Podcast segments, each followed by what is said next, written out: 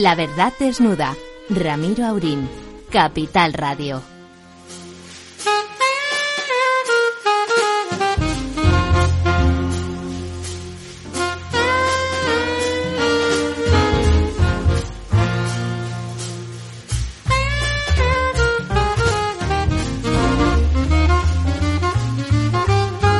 Buenas noches, amigas y amigos. Aquí estamos de nuevo para desnudar a la verdad una vez más.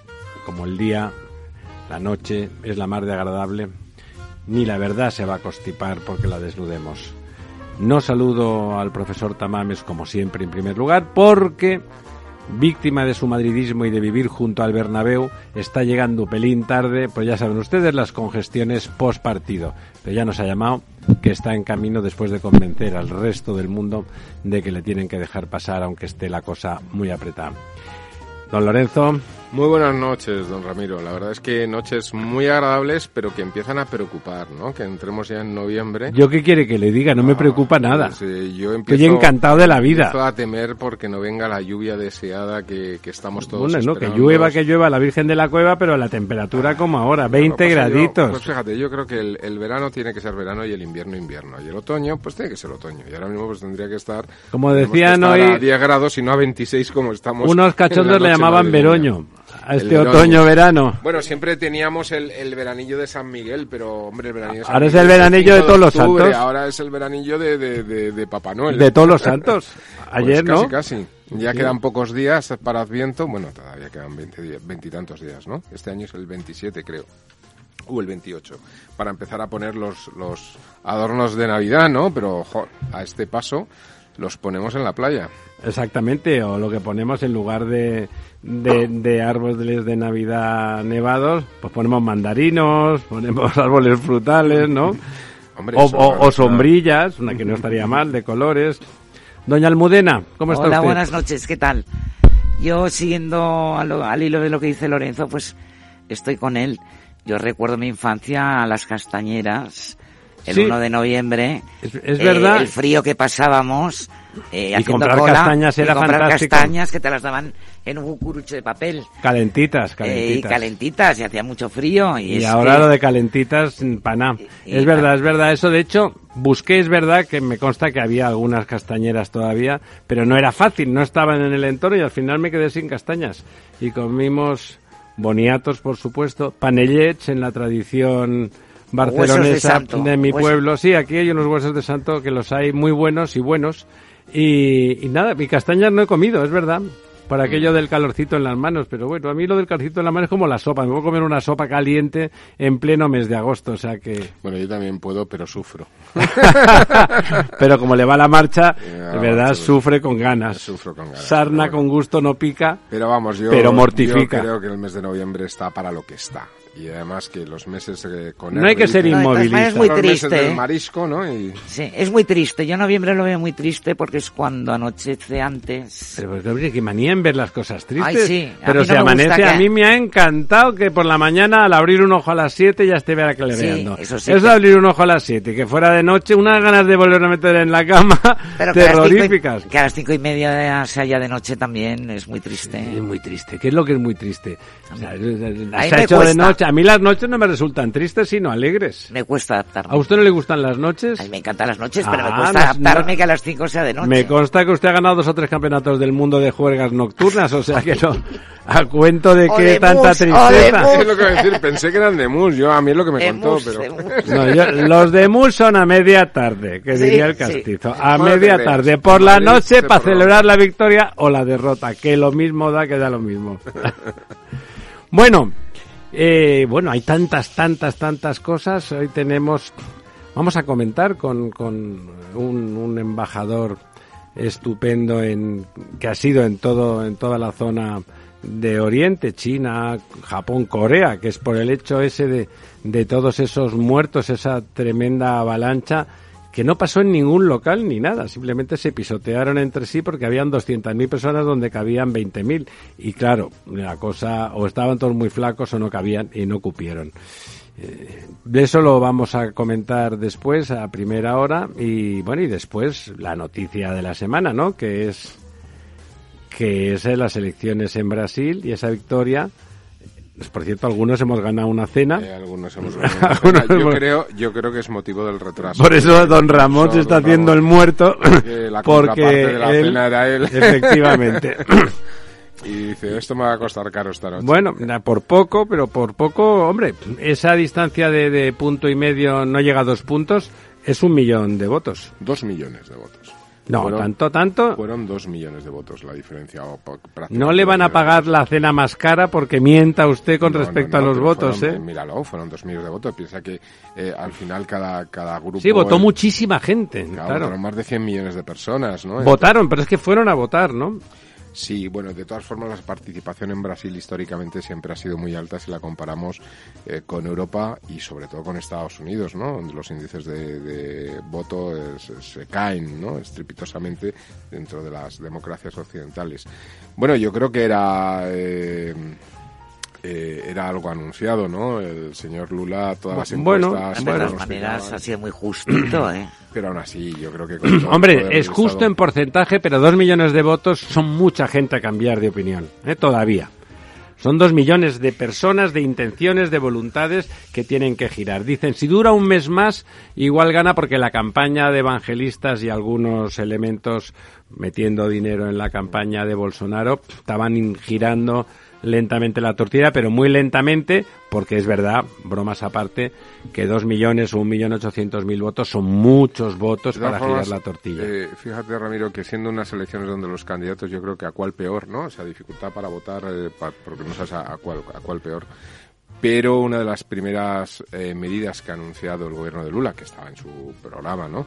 O el potencial gobierno de Lula es parar todo el tema de la deforestación del Amazonas. Con lo que estoy de acuerdo. que me parece que en lo que nos toca pues es positivo por ese lado, ¿no? Porque bueno, y más cosas, era ¿eh? muy laxo. Una iba iba coaligado con un político centrista que en su momento fue un rival y que, bueno, pues estaba, digamos, era una demostración de que se había tirado más hacia el centro izquierda que hacia su populismo clásico inicial bueno, hay que esperar. A mí la verdad es que Lula no me gusta, pero que compara con Bolsonaro. A mí Bolsonaro me parecía indigno y me parecía una mala persona. Fíjate, no sé en qué periódico ha salido, eh, el, lunes salió, el mapa de, toda América, me parece que menos eh, una de las Guayanas y... Sí, sitios, sitios pequeños, sí. Y Haití, Todos los demás países de Latinoamérica están ahora mismo dominados por lo que sería eh, la izquierda, centroizquierda, izquierda radical. Populismo de izquierdas, porque Argentina es populismo. Argentina, Venezuela, eh, Colombia, por desgracia. Venezuela y Colombia también. Chile, México, es decir. Pero bueno, luego le podemos sumar también la izquierda más moderada de Estados Unidos, Canadá, ¿no? Es decir, que en Bueno, son, es otro país, ¿eh? es otro subcontinente. Canadá y Estados Unidos es otra cosa. Venía un poco teñido de de, bueno pues de los partidos de, digamos bueno además la verdad es que no era fácil eh, digamos posicionarse al lado de Bolsonaro ¿no? la verdad es que Bolsonaro no era una cuestión ideológica trasciende el ser un liberal porque no es ni un liberal es otra cosa. Como dice usted, arrasar la Amazonia no es para, para plantar soja o quinoa. O sea, que es que es una cosa absurda. ¿eh? No tiene sentido. Ah, le va a dar dinero a alguien, pero evidentemente no tiene sentido planetario como pulmón del planeta no tiene sentido con las poblaciones indígenas. Yo no soy indigenista, pero entre eso y, arrasar los ecosistemas donde viven personas en, en, el neolítico o a veces en el paleolítico, me parece fuera de lugar. las cosas positivas eh, es que ya ha declarado que va a respetar la Constitución y por lo tanto parece que va a haber una transición, eh, digamos, eh, razonable, ¿no? Bueno, a todo esto, los que pierden, me da igual el color, es decir, bueno, voy a respetar los resultados. Oiga, déjeme en paz, ¿no? Después de lo de Donald Trump, y si tenemos en cuenta que hoy salió una noticia en la BBC, una noticia además con doble, doble interés, ¿no? Uno que parece ser que eh, el muñeco más vendido, la figura más vendida en este momento en Estados Unidos, la que es el Boon, es, es una figura que le están poniendo la gente en el salón de su casa, que es el cuerpo de, de Sylvester Stallone en el papel de Rambo, con metralleta y todo, con la cabeza de Donald Trump, con una cinta y tal. Entonces la gente está poniendo en su salón de casa a Donald Trump con una ametralladora. Y venía un reportaje en la BBC de personas, eh, digamos, de republicanos, del mundo rural americano que estaban diciendo que si perdían las elecciones del midterm que iban a tomar las armas, ¿no? Con lo cual el tema claro es una es un planteamiento no es que sea poco democrático, eh, es un planteamiento contrariamente, es antidemocrático directamente, ¿no? Si pierdo, vamos a salir a pegarnos. Bueno, algunos ah, promocionan otoños calientes en caso de, de lo contrario, ¿no? Y no son precisamente Donald Trump. Pero bueno, ya tenemos al otro lado del teléfono, si no me equivoco, a, a doña Marta González Peláez. Doña Marta, ¿está usted ahí?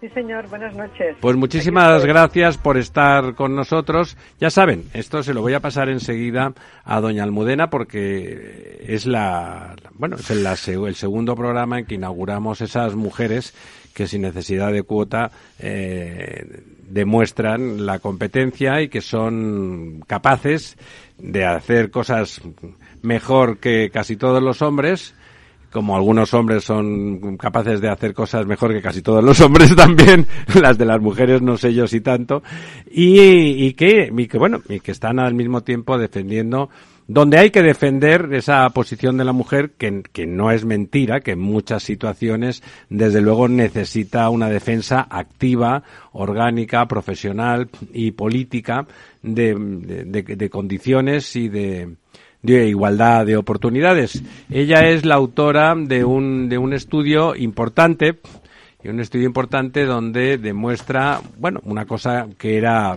previsible, de alguna forma, una cosa que entendemos, que es que en el ámbito rural eh, la igualdad de derechos se produce de, de jure, pero no de facto, ¿no? Que, que realmente la igualdad de oportunidades, porque la de derechos sí que es la misma, pero la igualdad de oportunidades en la práctica eh, hace que la, la brecha entre hombres y mujer sea muy, muy importante todavía.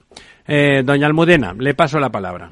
Hola Marta, buenas noches. Hola Almudena. Buenas Gracias noches. por estar aquí.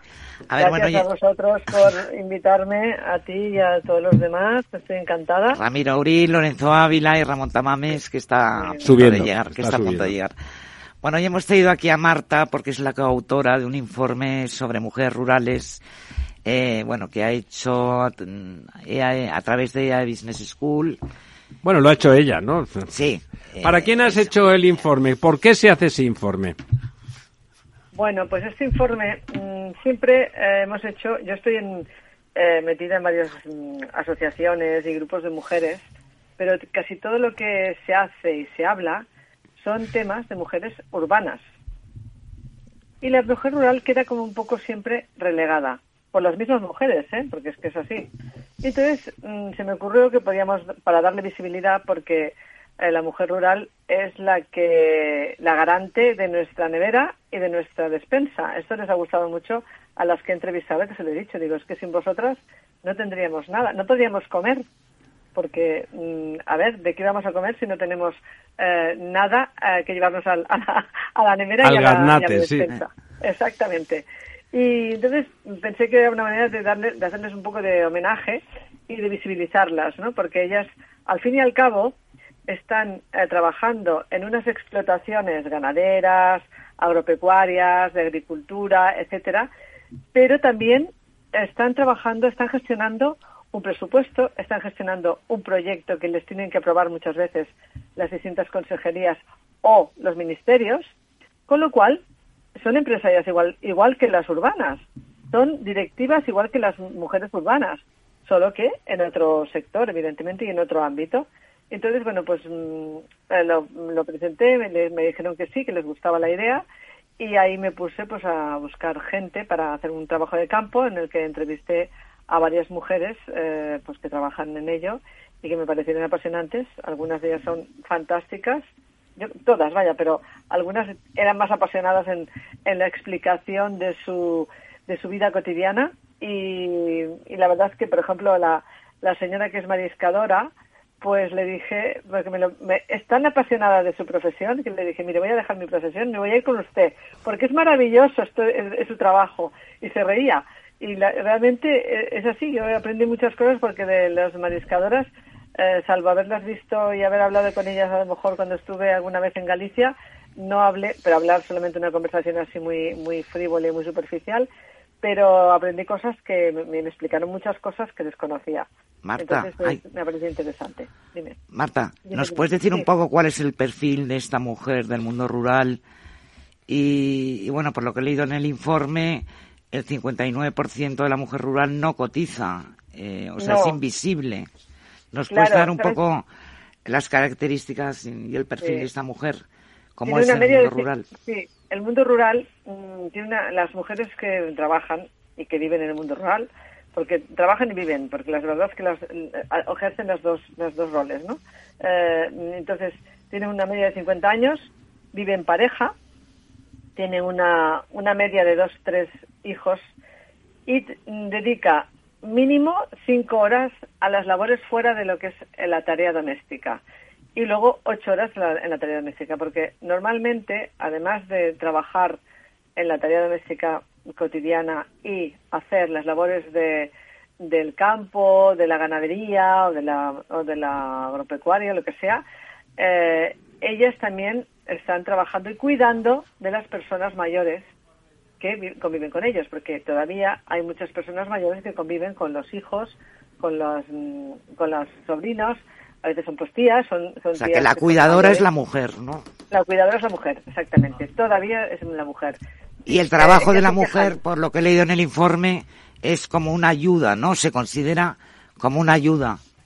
Claro, ese es el problema, que trabajan tanto o más a veces que los hombres y se considera una ayuda, porque Sí. ellas además llevan todo el peso de la casa. Y, el- y si hay que llevar a los niños al médico, pues van ellas, porque además tienen el problema de, de, la- de las distancias, claro, que a veces no están, no es como en la ciudad que tienes un hospital o tienes un centro médico o tienes una clínica, nada, casi al- al- saliendo a la calle a, a mano izquierda, doblando la esquina. Ellas no, ellas tienen que, además en condiciones a veces poco poco, bueno, pues buenas porque tienen que ir por caminos o por carreteras que no son demasiado, no están demasiado bien.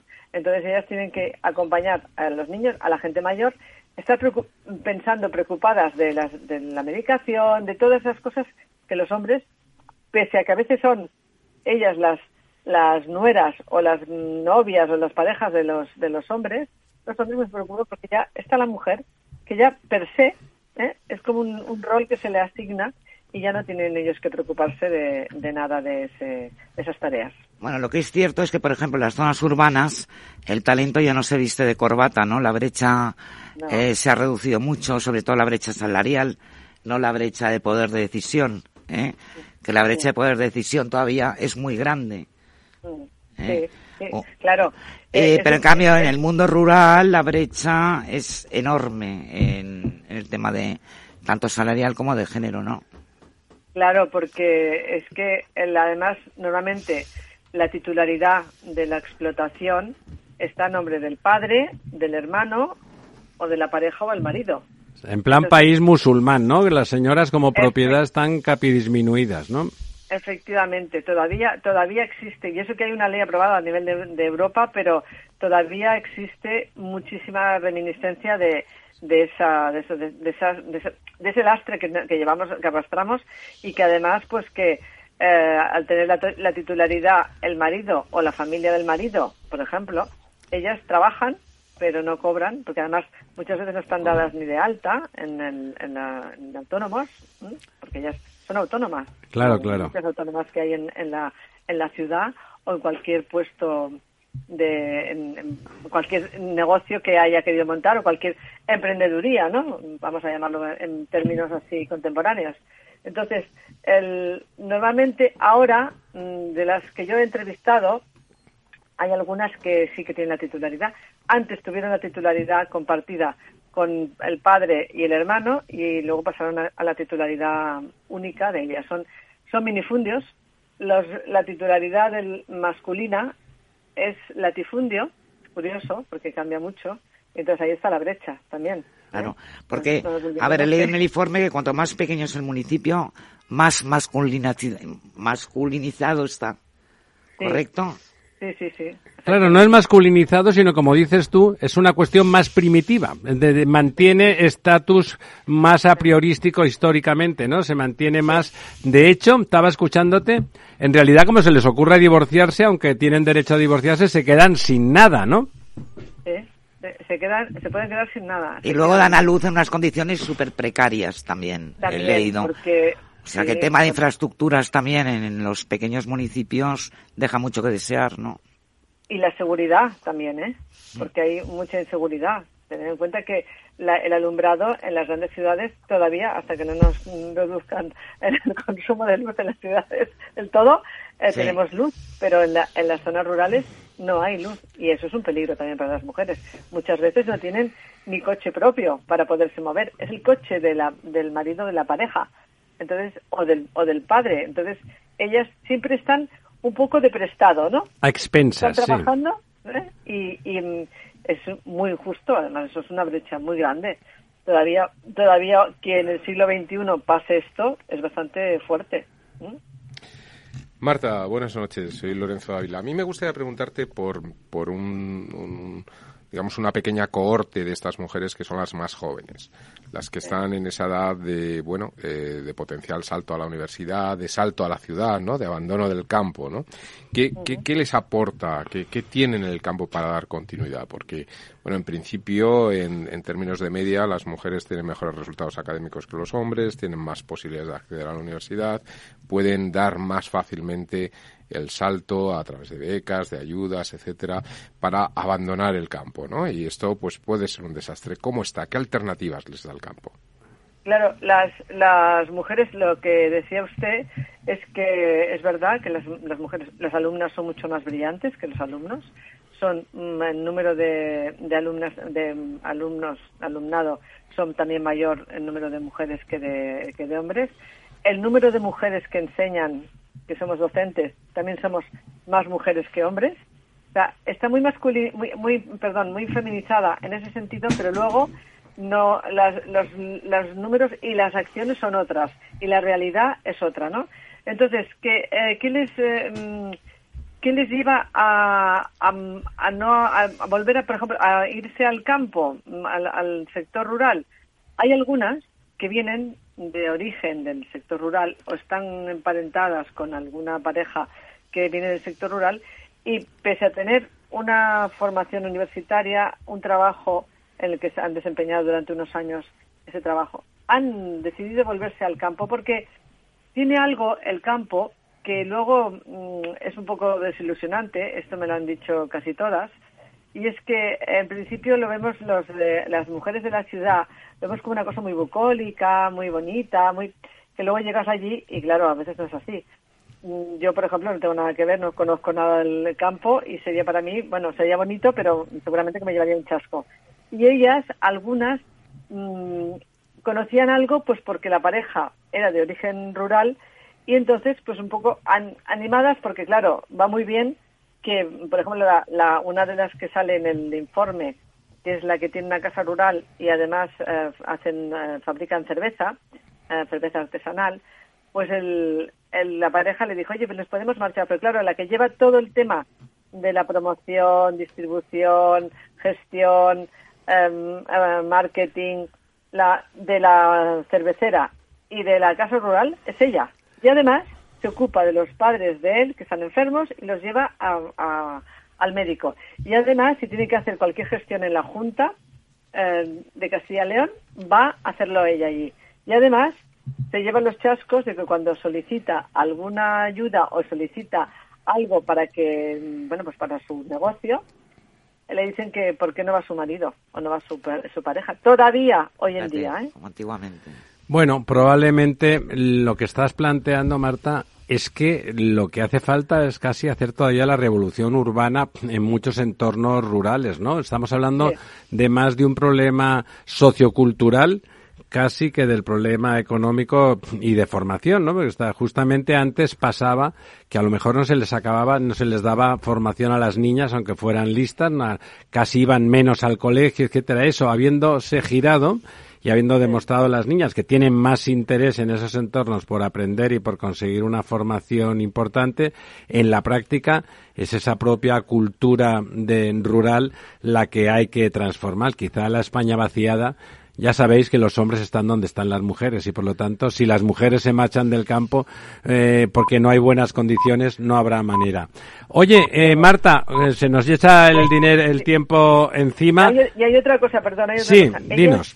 tienen que presentar un proyecto de empresa de, de explotación, tanto las, las agricultoras como las ganaderas como las agropecuarias, y además tienen que hacer una serie de cursos, porque claro, como hay un tema sanitario en todo esto, ¿no? En la cadena de alimentación, entonces tienen que hacer una serie de cursos que tienen que aprobar, porque si no, les quitan, aparte de multarlas, les quitan la, la potestad de poder eh, explotar la, la finca.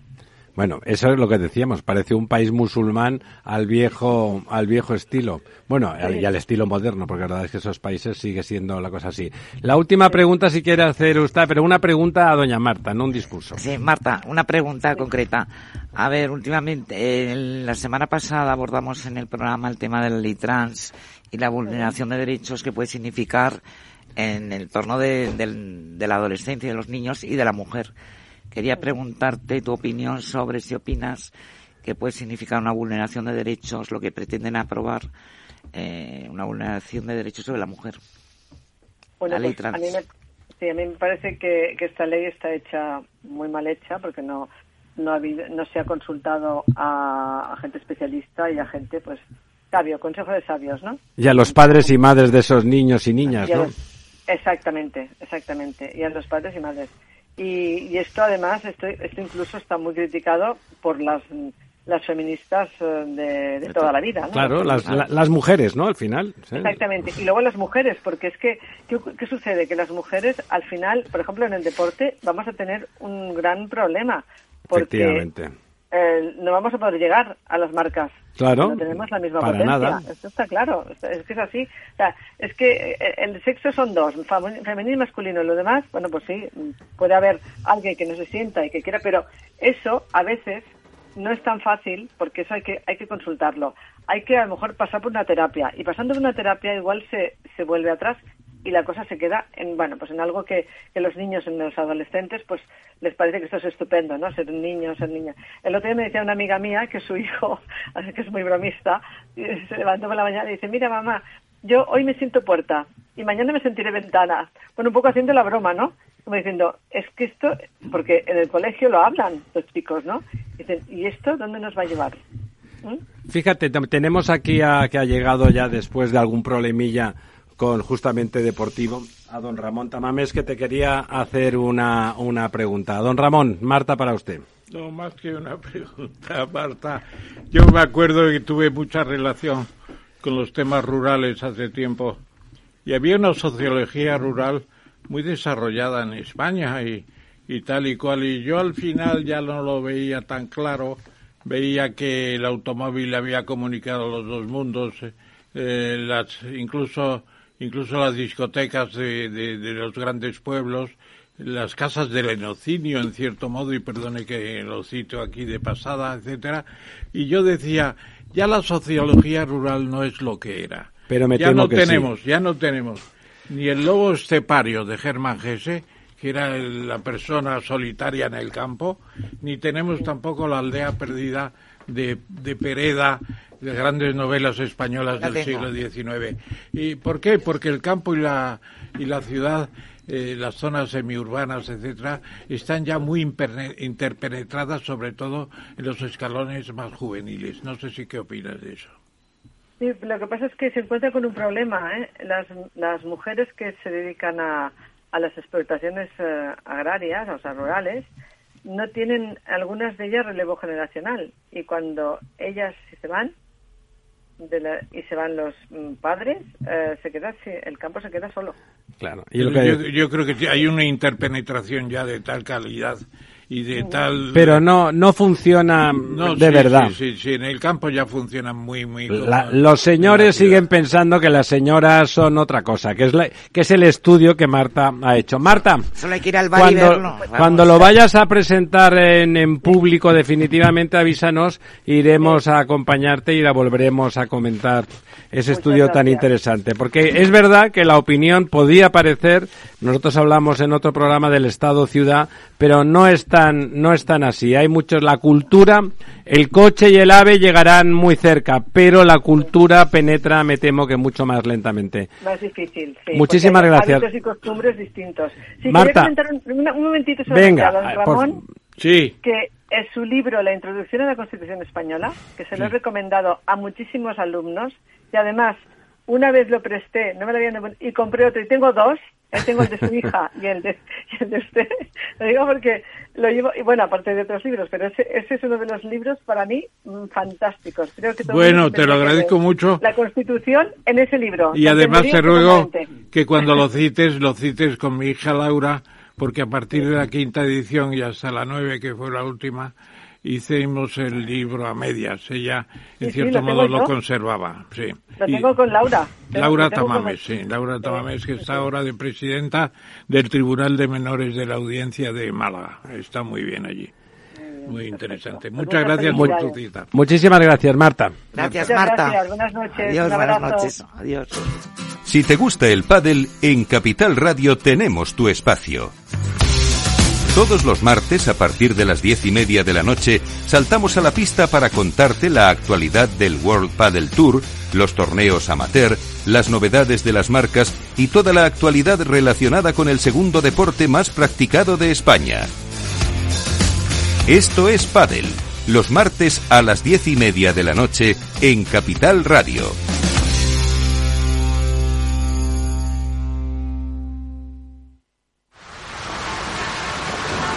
¿Has vuelto a los atascos? forma parte de la vida de Madrid y esa vida va aparejado con atasco. Realmente el atasco que te absorbe la energía es el de la entrada a trabajar o cuando llegas tarde a una reunión o cuando vas a dejar a tu hijo en el colegio y va a perder y va a perderse la primera hora de clase. Cuando vengas a Madrid, chulona mía, Reconduce tus números. voy a ser temperatriz de lavapiés. Desatasca tus inversiones. Y alfombrarte con claveles la gran vía. Recalibra tus cuentas. Bañarte con vinillo de Jerez. Que no se atasque tu economía. Sintoniza Capital Radio. No me gusta el mundo atascado. La verdad desnuda. Ramiro Aurín. Capital Radio.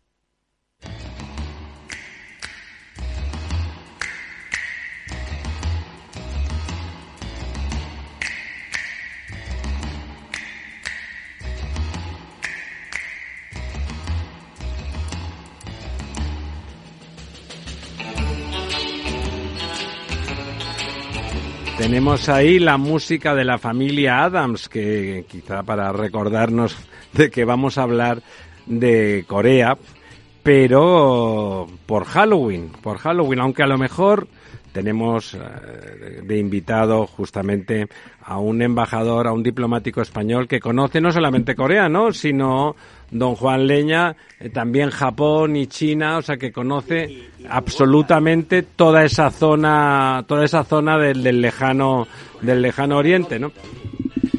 Don Juan, póngase la, la- el, el- el micrófono, no, el, el micrófono más cerca para que le puedan oír y tal.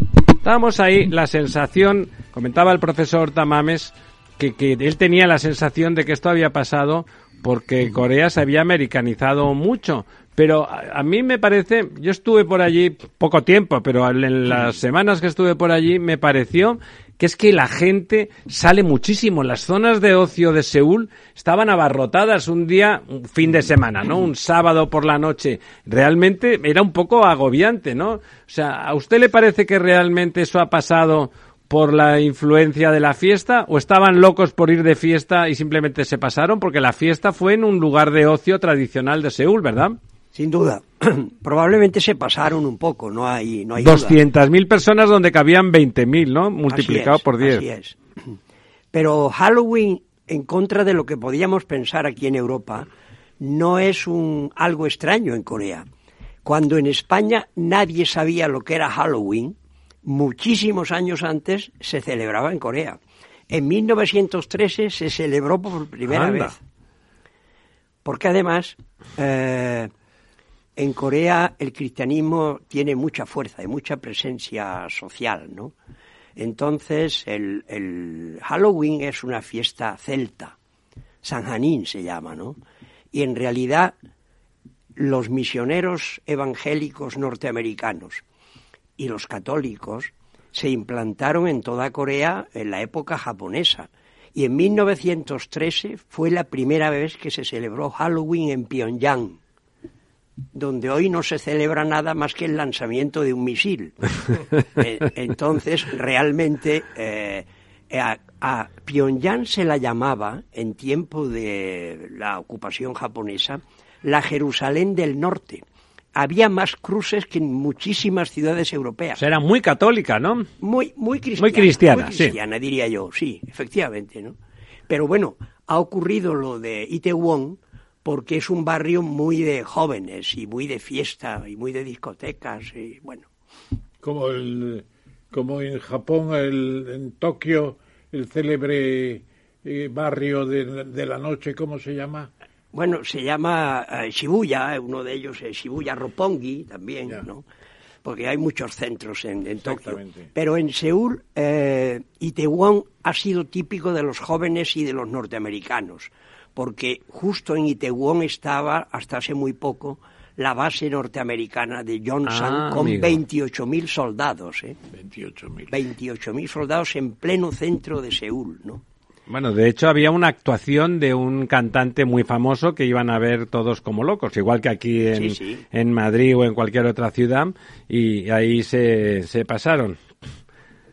Bueno, a mí me gustaría preguntar un poco por el tema de actualidad eh, respecto a Corea, ya que estábamos con Corea y se hablaba que era el, en Corea del Norte se celebraban lanzamiento de lanzamientos misiles, de sí. misiles, que bueno, hemos tenido un lanzamiento de misiles que ha caído en aguas territoriales eh, de Corea del Sur eh, por parte de- de- del gobierno de Corea del Norte, con respuesta de tres misiles por parte de Corea del Sur y además una movilización de cerca de 100 aviones que han puesto en estado máximo de alerta, incluido F-35, es decir, Corea del Sur eh, parece que las cosas se están calentando mucho de nuevo, ¿no? Cuando L- en la la época de la administración Trump parecía que las cosas habían suavizado algo, Esta ¿no? situación se produce bastante, ¿eh? es frecuente. Yo recuerdo cuando yo estaba en 2010 en Seúl que en marzo hundieron los coreanos un barco oh, del norte, un barco del sur,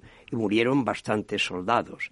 Y en noviembre de ese mismo año se bombardeó por Corea del Norte la isla de Jongpyong, que está muy cerca de la, de la frontera marítima entre los dos países, ¿no? Es decir, que esto es relativamente frecuente, ¿no? Y ahora ha habido un incremento de tensión, como pasa siempre, porque ha habido maniobras navales Estados Unidos, Corea del Sur, ¿no? Y Corea del Norte aprovecha siempre para decir, aquí estoy yo con mi capacidad militar y mi capacidad nuclear, ¿no?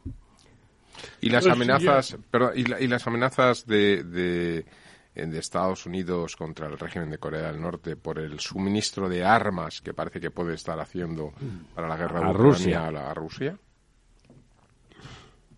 Yo creo que los americanos tendrán mucha prudencia al abordar esta cuestión, ¿no? Porque eh, Corea del Norte es un país nuclear. En el fondo, toda esta agitación de Corea del Norte lo que pretende es ser reconocido como país nuclear, ¿no?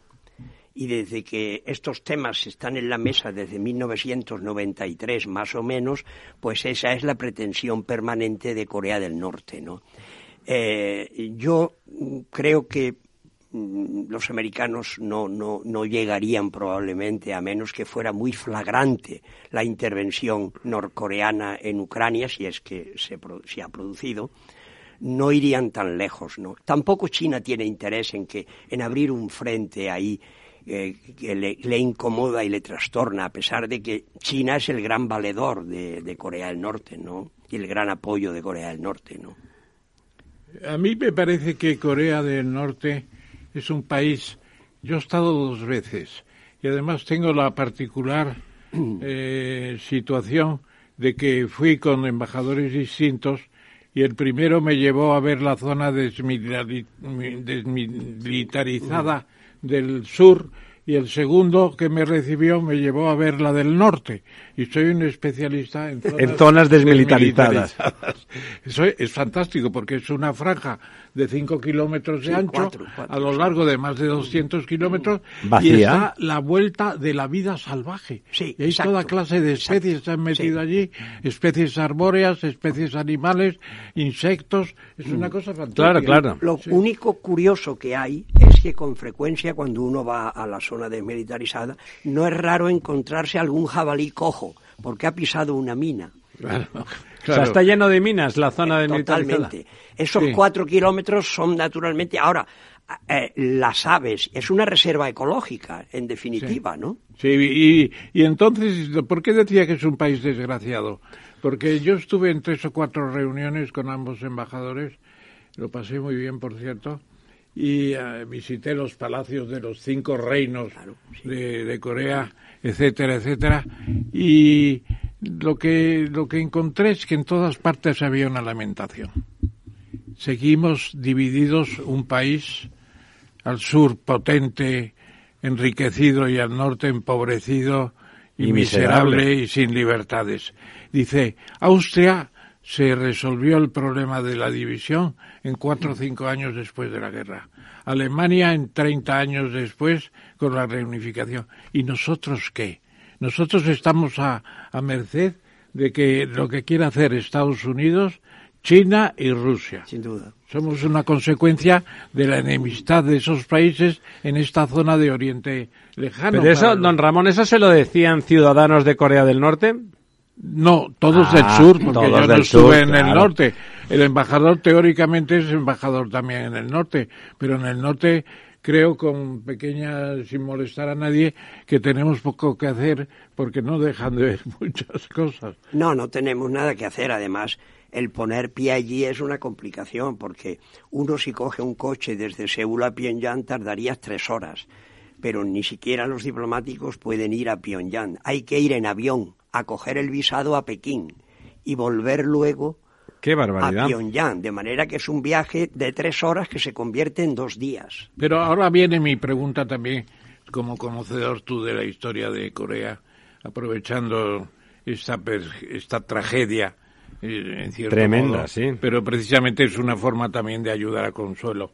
Eh, lo que te pregunto es, eh, es curioso, yo he estado repasando estos días de Asueto que ya uno tiene que leer lo que queda por casa por leer, porque es tremendo, ¿no? El En casa libre- de don Ramón, que es la el biblioteca tienes, el británica, lo que queda tienes. por leer son dos mil libros. Claro, España intentó tener un embajador. Felipe II pensaba que entre el embajador de China en Oriente y el de él en Occidente era el imperio universal. No lo consiguió, aunque se formó la embajada, pero no llegó a viajar porque los españoles de Filipinas decían a los chinos no se les puede tratar. Es imposible. Y tenían razón porque llegó el embajador inglés y le tuvieron esperando tres meses y luego le largaron sin ver al emperador y sin nada. Una cosa tremenda. Y la guerra vino porque no quisieron hablar los chinos, porque podrían haber hablado con los chinos. Y entonces estuvo bajo influencia china mucho tiempo, ¿no? En realidad, eh, la, la- la actuación china hoy todavía tiene un reflejo en su política exterior asiática, ¿no? China, eh, yo voy a escribir alguna cosa recientemente sobre eso, siempre ha tenido una visión del mundo en que la idea básica es la centralidad y todos los demás son tributarios o vasallos. Inferiores, seres Naturalmente, inferiores. naturalmente. Primero está el Hijo del Cielo, que es un mediador cósmico con el cielo, que no es el cielo nuestro, es, una, es algo cosmológico que une la, Y que el Tierra con el cosmos. Y que es el emperador, ¿no? Naturalmente, ese es el Hijo del Cielo, es el emperador. Y entonces el emperador, hay círculos, y a medida que se alejan los círculos está el caos, están los bárbaros, y antes están los estados tributarios y vasallos. Y Corea era uno de ellos.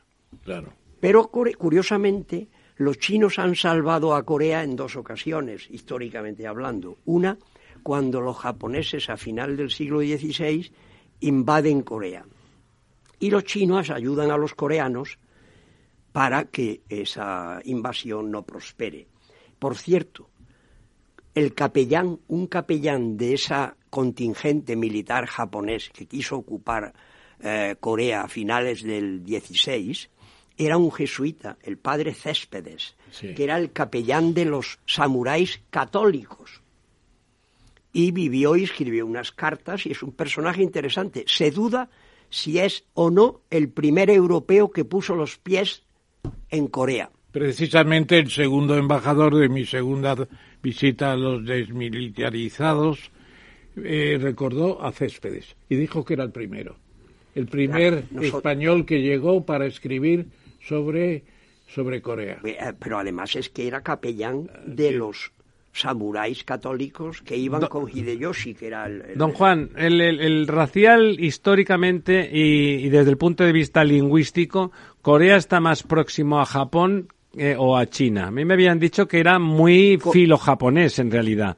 No, no de gusto, sino de culturalmente tenían más de japoneses que de chinos. Bueno, en la Edad Media tenían una vinculación muy profunda con China porque su escritura son ideogramas hasta que, y eso los lingüistas son los que lo dicen, hasta que hacia el siglo XIV, unos lingüistas coreanos diseñaron una lengua, el hangul, que de acuerdo con los lingüistas es una de las obras más perfectas que existen de creación de una lengua ex novo.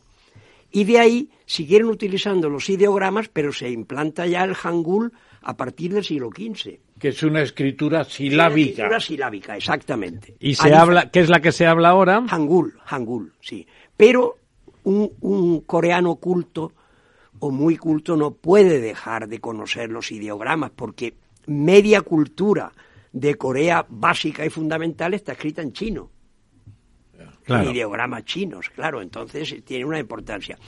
Con, con China han tenido una relación distante, próxima al mismo tiempo, pero eh, con los que han tenido una relación muy complicada es con Japón, que los ocupó durante 45 años. ¿no? Claro, claro. ¿Y tú qué opinas del intento japonés eh, de hacer el pinyin?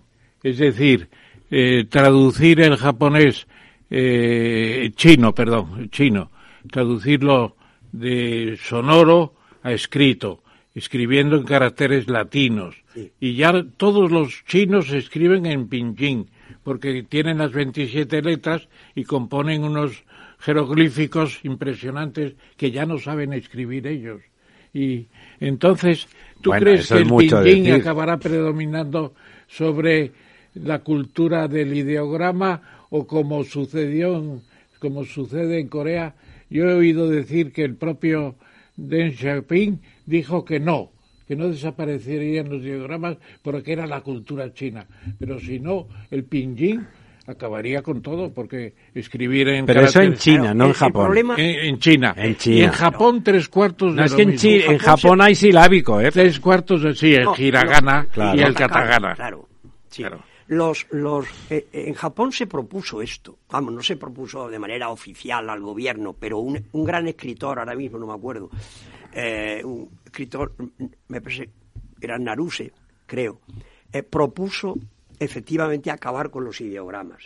Pero con el paso del tiempo se ha demostrado una cosa, que los japoneses, los coreanos y los chinos han progresado mucho, han dominado el mundo y al mundo le cuesta dominar los ideogramas. Claro. Por tanto, tiene una ventaja comparativa muy notable y muy importante. Y además es cultura. No van a prescindir de siglos de cultura, porque si eso ocurre, en 20 años ningún japonés, ningún coreano, porque es muy difícil, tendría acceso a su cultura, salvo en Pinyin, claro. Y en realidad el, ideograma tiene una capacidad distinta que las lenguas silábicas, ese, ese carácter mm, sincrético que tiene de transmitir simbología tiene un potencial antiguo, pero tiene un potencial más amplio. La onda expansiva, yo diría, en el cerebro es mayor que nuestro discurso silábico, ¿verdad? tiene un potencial unificador extraordinario.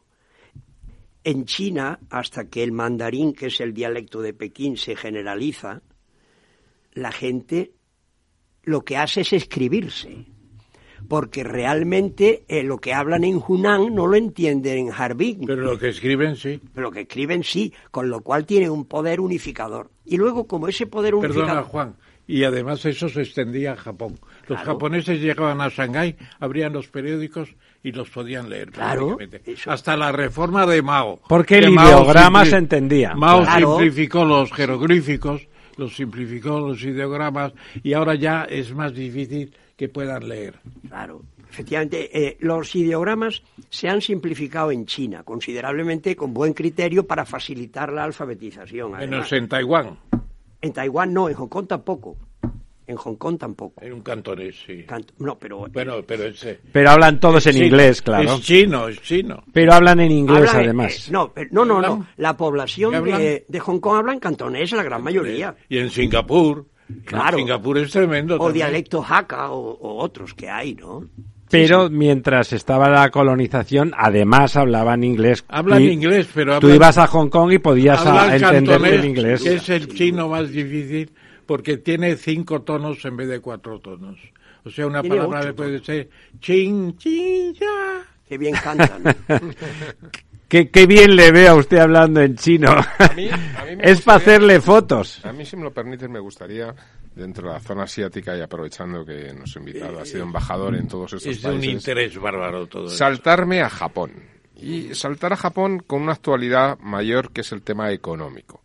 Japón, estamos viendo ahora mismo que todos los bancos centrales del mundo están, están subiendo tipos de interés, pero el mercado de Japón se resiste, ¿no? Se resiste por la inmensa deuda pública que tiene Japón cercana al 260%, la, digamos, la dificultad de poder pagarla si entra en esa escala. Con lo cual, Japón se está empobreciendo en términos de tipos de cambio, está, tiene una depreciación de más del 30% respecto al dólar en los últimos, en los últimos meses, y la situación económica en Japón empieza a ser un tanto preocupante, no solamente Delicada. para Japón, sino para el resto del mundo. Aunque puede ser uno de los elementos de exportación de deflación pa- para el resto del mundo. ¿Cómo se está viviendo ahora mismo aquello? Y sobre todo por contraste con la situación de Corea, que creo está o se puede ver que está en una fase mucho más explosiva. Revalorizándose. En el fondo, con el paréntesis del inicio de la etapa de gobierno de Shinzo Abe, que asesinaron este verano, eh, Japón está viviendo desde los años 90 una situación parecida.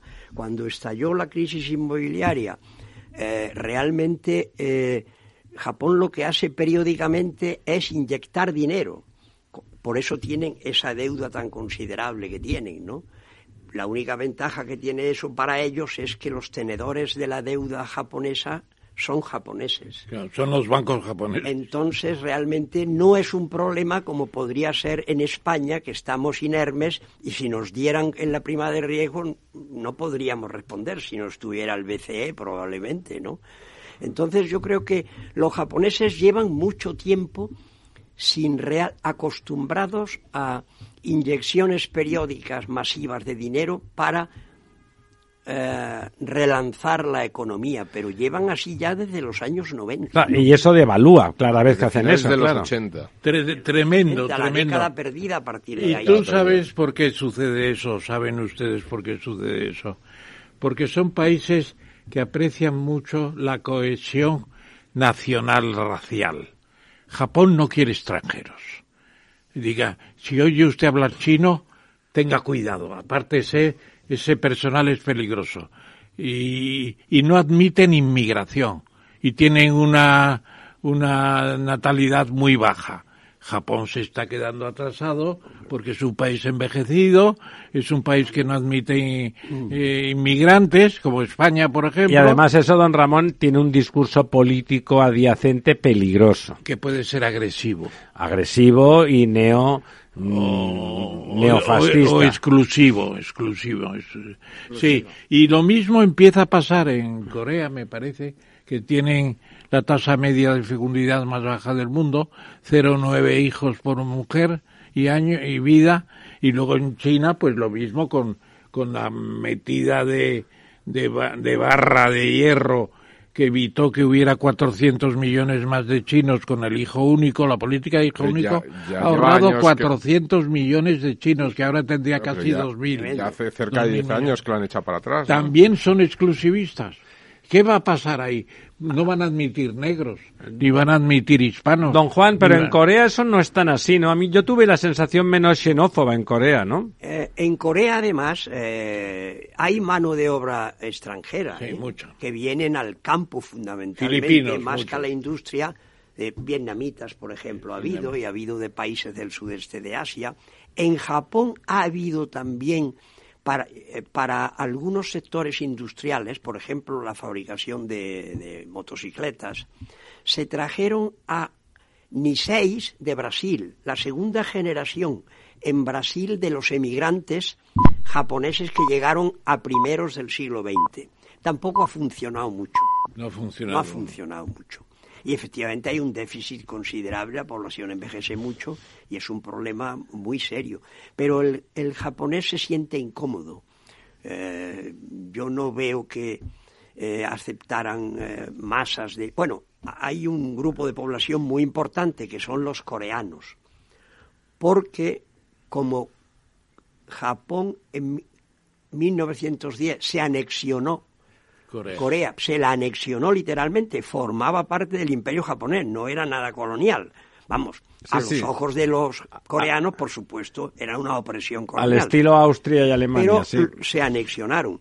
Y entonces hubo muchos coreanos trabajando en la industria y en el campo y en las ciudades coreanos y hoy siguen allí. Por Japonesas, cierto, sí. Por cierto, la gran mayoría de los coreanos que viven en Japón tienen sobre todo simpatías por el norte, por razones de origen Geográfica. familiar, Sí, de sí. origen familiar. Y han sido grupos que han financiado considerablemente a Corea del Norte. Pero no son comunistas, ¿o No, sí no, son? no, no, no, es una relación eh, puramente familiar. Eh, Emocional. De pueblos donde ori- del que, los que son origen, etcétera. No, no, no. En su opinión, don Juan, en Corea del Norte la población, si le pudiéramos preguntar, que no podemos, ¿tendrían ganas de cambiar de régimen?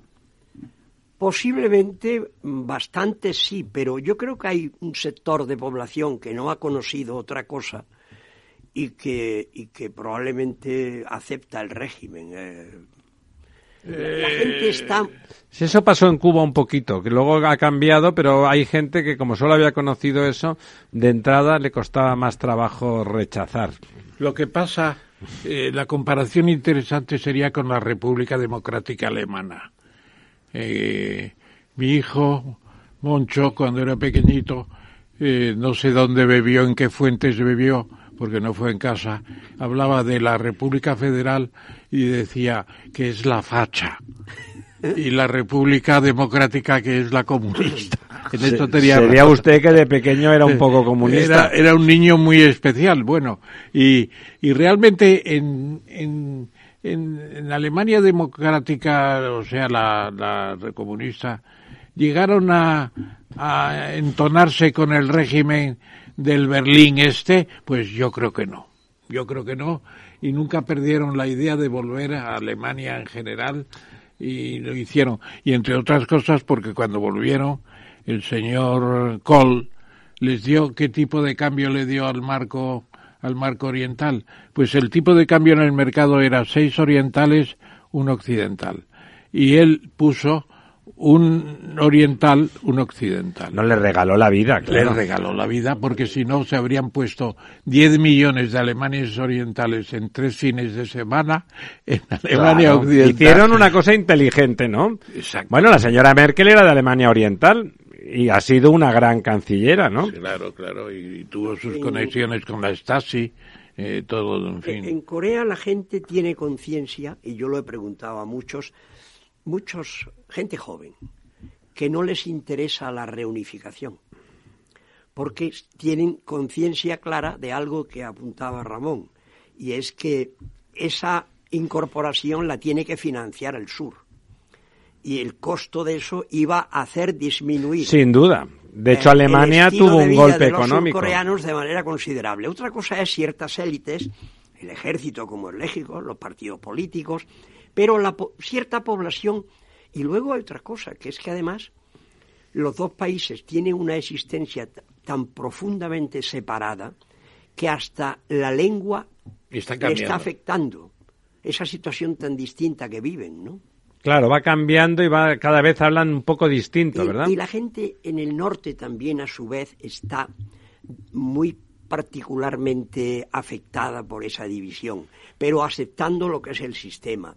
Yo una vez hablé con un norcoreano en Pyongyang y pi- venía yo de ver la tumba de, de el fundador, de Kim Il-sung, y le dije a este, oiga, eh, la verdad es que había gente llorando alrededor de la tumba, me ha parecido... Hay muy- gente pato. gente, visitantes Ese- norcoreanos. Lo que pasa es que era muy popular, ¿eh? Pero Era, muy, Bueno, era, porque- era un héroe nacional No, de la eso- resistencia eso- contra los Eso es japoneses. verdad, luchó contra los japoneses, etcétera. Por cierto, su madre, su madre era presbiteriana, era protestante. Este, me decía este coreano, eh, yo le comentaba, francamente me parece que ese exceso de adhesión a, a la, Al líder, a la sí. momia de, de Kim Il-sung me parece exagerado. Ni en Franco había quizás, dije yo, una adhesión, un culto personal tan excesivo. No, no y lo me dice, había. por favor, señor embajador, no se lo acepto, que está usted comparando a Kim Il-sung con un dictador. Como si no fuera un dictador Kim Il-sung. Eh, Eso claro. me ha recordado el libro que he estado leyendo estos cuatro días de Asueto. Y es un libro fantástico, es el de, el de Allison, eh, Graham Allison sobre la guerra entre China y Estados sí, Unidos. Es un libro prodigioso. Destined for War, Habría que traerle a España este. Yo creo que ha estado ya varias veces. Pero eh, cuando se van a unir Alemania y eh, las dos Alemanias a reunificar, la señora Thatcher se dirigió al presidente de Estados Unidos, no les deje, impídalo, por favor. Y, luego Mitterrand lo mismo al principio, luego llegó a un acuerdo con Kohl. Pero decía Maurice Moriac, me parece que era Maurice Moriac, Moriac, Moriac, sí, sí, fue decía, me gusta tanto Alemania que prefiero que haya Que dos". prefiero callados, sí. Bueno, en Corea puede pasar algo parecido. Sin duda. Es por- China, a China le gusta que haya dos Coreas. Bueno, sobre todo que- porque una es favorable a ella y, la, y si no, la unificada no a nadie sería. le gustaría, porque eso sería una potencia extraordinaria. Los 53 millones de habitantes de Corea del Sur, con los veintitantos de Corea del Norte, y eso que Corea del Norte, Como la, Alemania. la capacidad industrial ha caído mucho. Claro, En Corea del Norte es muy 60, pobre en realidad. En los años 60, Corea del Norte estaba todavía, en términos de PIB per cápita, incluso todo, por encima del sur. ¿Ah, sí? Y ahora la relación, sí, el año 68 o así, todavía estaba el norte por encima en renta per cápita. O sea que el milagro del Y- sur realmente es prodigioso, ¿no? Extraordinario. Prodigioso. Y además se debe, se debe a un dictador al que veneran los, los coreanos. Sigmund Rhee. Park Chung-hee. Sigman. No, Sim- Sigmund es el primero que inicia la travesía y Ah. La lucha con Sí. el norte, etcétera. Pero hay un militar que da un golpe de Estado el año 61 y está hasta el 79, pero luego reconduce la dictadura y deja una especie de apariencia democrática. Este fue el que creó la industria La que Corea ha moderna. asombrado al mundo de Corea, porque fue el que le dio un impulso enorme a la industria química, a la siderurgia, a la automoción y más tarde a los semiconductores cuando empezaron. Embajador, y, pero ¿y no tuvo un- una ayuda particular, en este caso positiva, de Estados Unidos? Enorme, enorme, O sea, claro. digamos que era, era un dictador soportado por, por eh, el régimen americano y, pero en positivo, o sea, realmente construyen una lumbrera, un faro, una luminaria en esa parte del mundo, ¿no? Y además siguen un poco el modelo japonés de los grandes grupos industriales. eran los Saibatsu Hyundai, ahora los Saibatsu, ¿no? Los japoneses en Saibatsu, que lo prohibieron los americanos después Claro, de la guerra. que y estos- resurgieron luego. Y estos resurgieron en Corea con el nombre de Chevol. Chevol, Chevol. Chevol, sí. Y son grupos como Hyundai, potentes, Kia, grupos familiares. todos. Todos, el de Samsung, está metido en LG con su primo o su tío. El de Kia está metido luego en una empresa de navegación. O sea, son industrias familiares. En origen, De origen. en origen, en origen. De origen. En origen. Como la Thyssen, la Hess, la Krupp. Los alemanes también tenían orígenes familiares. Eh, Hugo Boss no, Hugo Boss se vendió. Se vendió por el nazi eh, que hacía los uniformes a Hitler y se vendió la empresa, pero se mantuvo el nombre, claro. Bueno, pues eh, hasta aquí con, con Corea y bueno, y con todo ese panorama que hemos visto, porque conocer y entender Oriente es un poco más sofisticado que leer las noticias. Por eso decíamos, probablemente Corea sea, en realidad, el lugar donde Occidente ha dejado más huella en toda esa zona del mundo. ¿No le parece, embajador? Yo, bueno, Occidente ha dejado una huella muy profunda en Corea, desde luego, y la prueba está en el tema de la religión, que indudablemente. Que sigue- ha- sigue ha habiendo mucho cristiano. Un, un país que era tremendamente confuciano, porque la última dinastía coreana fue muy antibudista, entonces el confucianismo entró y arrasó, ¿no? Y influ- ha influido mucho en la sociedad coreana, ¿no? Luego los misioneros ya entró el ¿Y tú cristianismo. crees que Xi Jinping, el de China, tiene mucho de confuciano? sin duda. Mucho. Bueno, voy a decir una cosa, no es hoy por una razón profesional he estado leyendo despacio el discurso de Xi Jinping en la, en la asamblea. Hay un momento en que acomete una cosa no es tan insólita, pero es muy poco habitual. Es dedicar al marxismo un espacio que nunca he leído en un dirigente chino. Y luego decir que es perfectamente compatible con la cultura tradicional china, cultura tradicional china de raíz confuciana. Y entonces Deng Xiaoping, que diga Xi Jinping, lo que hace es un paralelismo entre esa fraternidad que se desprende de la igualdad en el ámbito del marxismo, por ejemplo, y la armonía que predican los confucianos y la benevolencia en el gobierno y tal. Pues Cosa tiene no narices. practica, pero Pues tiene narices, hay que ver lo que le hizo a- al expresidente, sacándolo de malas maneras en alzas, en andas, ¿eh? O sea, eso no es muy... Pero sí, yo creo que hay una voluntad para convertirse él en el pequeño emperador de recuperar esa tradición muy poderosa del confucianismo, que sin duda es muy poderosa. Pues eh, amigos, volvemos en dos minutos para hablar del otro tema de la semana, sin duda, que es el que ha ocurrido este fin de en Brasil, en esa tierra fantástica. Aquí, en Capital Radio, está el programa más divertido y de mayor influencia en el mundo del capital humano. Todos los viernes a la una de la tarde, únete a Humanos en la Oficina, presentado y dirigido por el speaker internacional Miguel Ángel Pérez Laguna. Un programa donde el talento es protagonista en un formato innovador e irresistible que ya se escucha en 13 países. No te lo pierdas.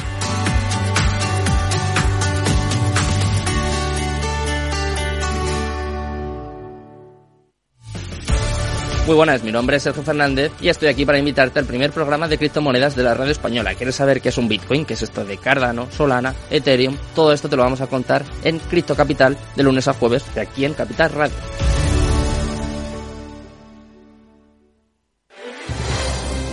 Si quieres entender mejor todo lo que rodea nuestro sector alimentario, tienes una cita en La Trilla. Un gran equipo de especialistas te acercará a la actualidad económica y política desde el campo hasta la mesa. Conocerás sus principales innovaciones sin olvidar las producciones más tradicionales. Los sábados de 8 a 9 de la mañana con Juan Quintana, La Trilla de Capital Radio.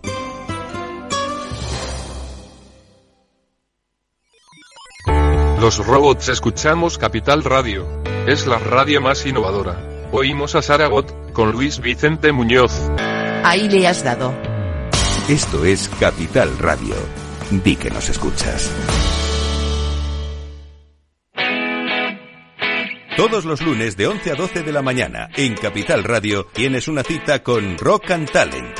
Un programa diferente que combina el talento con las canciones de rock más inspiradoras. De la mano de Paloma Orozco conocerás gente emprendedora, las startups más novedosas y las ideas más originales del mundo de la gestión. Rock and Talent. Los lunes nunca fueron tan sorprendentes.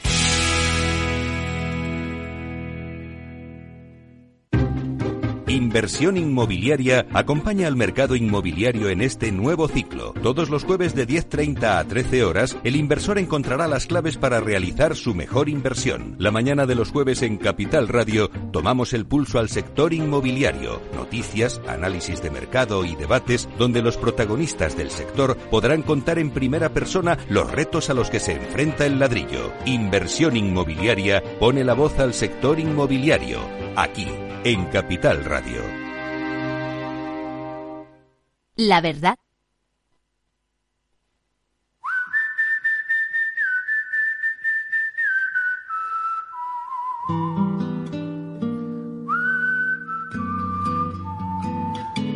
La verdad desnuda con Ramiro Aurín.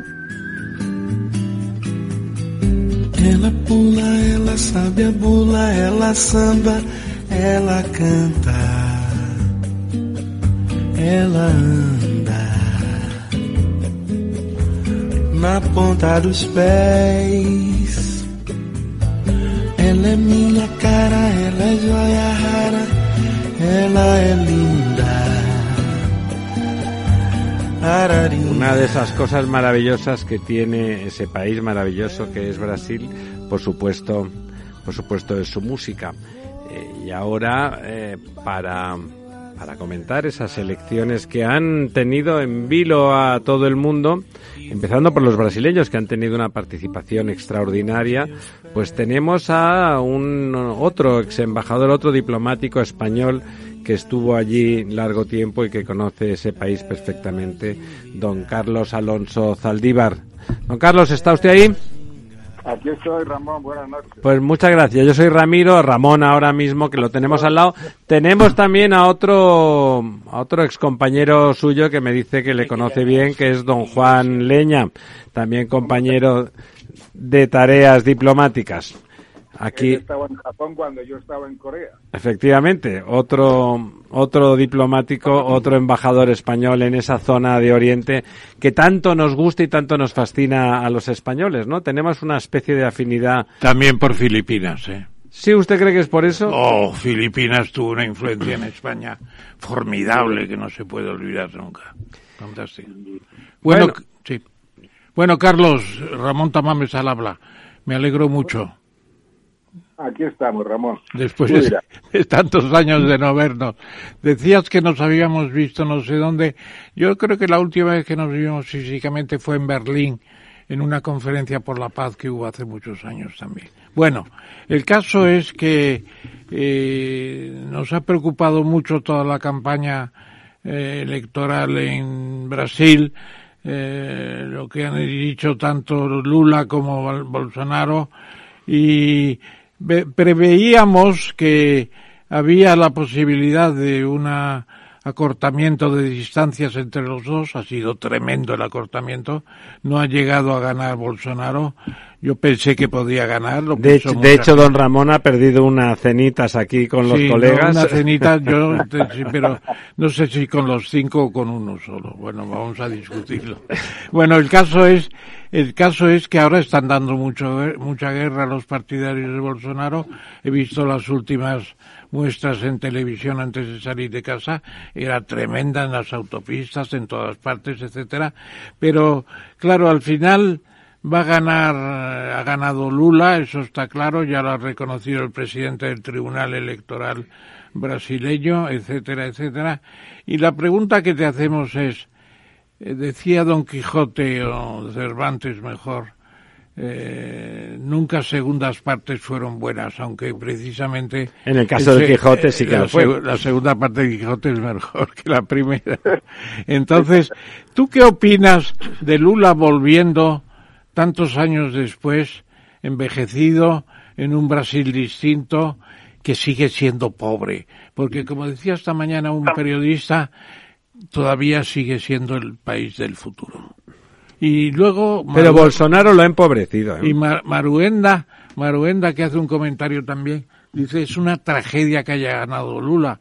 Bueno, pues se puede ver también la- de- de- de- del otro enfoque, porque eh, Brasil Era muy- está eh, dividido por la mitad. Era muy duro que y que sigan Bolsonaro. hablando, que siga hablando Lula de tres comidas al día, de desayuno, almuerzo y cena. Pero tiene razón, ¿eh? Bueno, pero es lamentable que 20 años después de haber aparecido una escena sigamos con las tres comidas. Bueno, pero es que el señor Bolsonaro me temo que no se ha ocupado mucho. ¿Cómo lo ve? ¿Cómo lo ve el embajador que estuvo ahí? A mí me parecía, a mí Lula no me gusta, no me gusta, pero me parece que era casi indigno y peligroso un personaje como Bolsonaro. ¿Cómo lo ve alguien que de verdad ha conocido ese país de cerca? Pues eh, yo me atrevería a invitarles a, descubrir algo muy sencillo, pero, pero normalmente olvidado. El país no se ha dividido en dos en absoluto. Eh, el problema de Brasil es que teniendo un sistema político semejante al de hecho del de Estados Unidos, eh, se diferencia solo en una cosa, en que el sistema de Estados Unidos, que funciona decentemente bien, ahora está más bien bloqueadillo, pero en fin, ha funcionado y seguirá funcionando probablemente, eh, tiene dos partidos. Sin embargo, ese mismo sistema, en el caso de Brasil, tiene que albergar a 15 grupos políticos o grupos mm, que llaman bancadas, que se definen como por razones religiosas, evangelistas o razones económicas, el agrobusiness, etc. Eso es una mezcla absolutamente nefasta.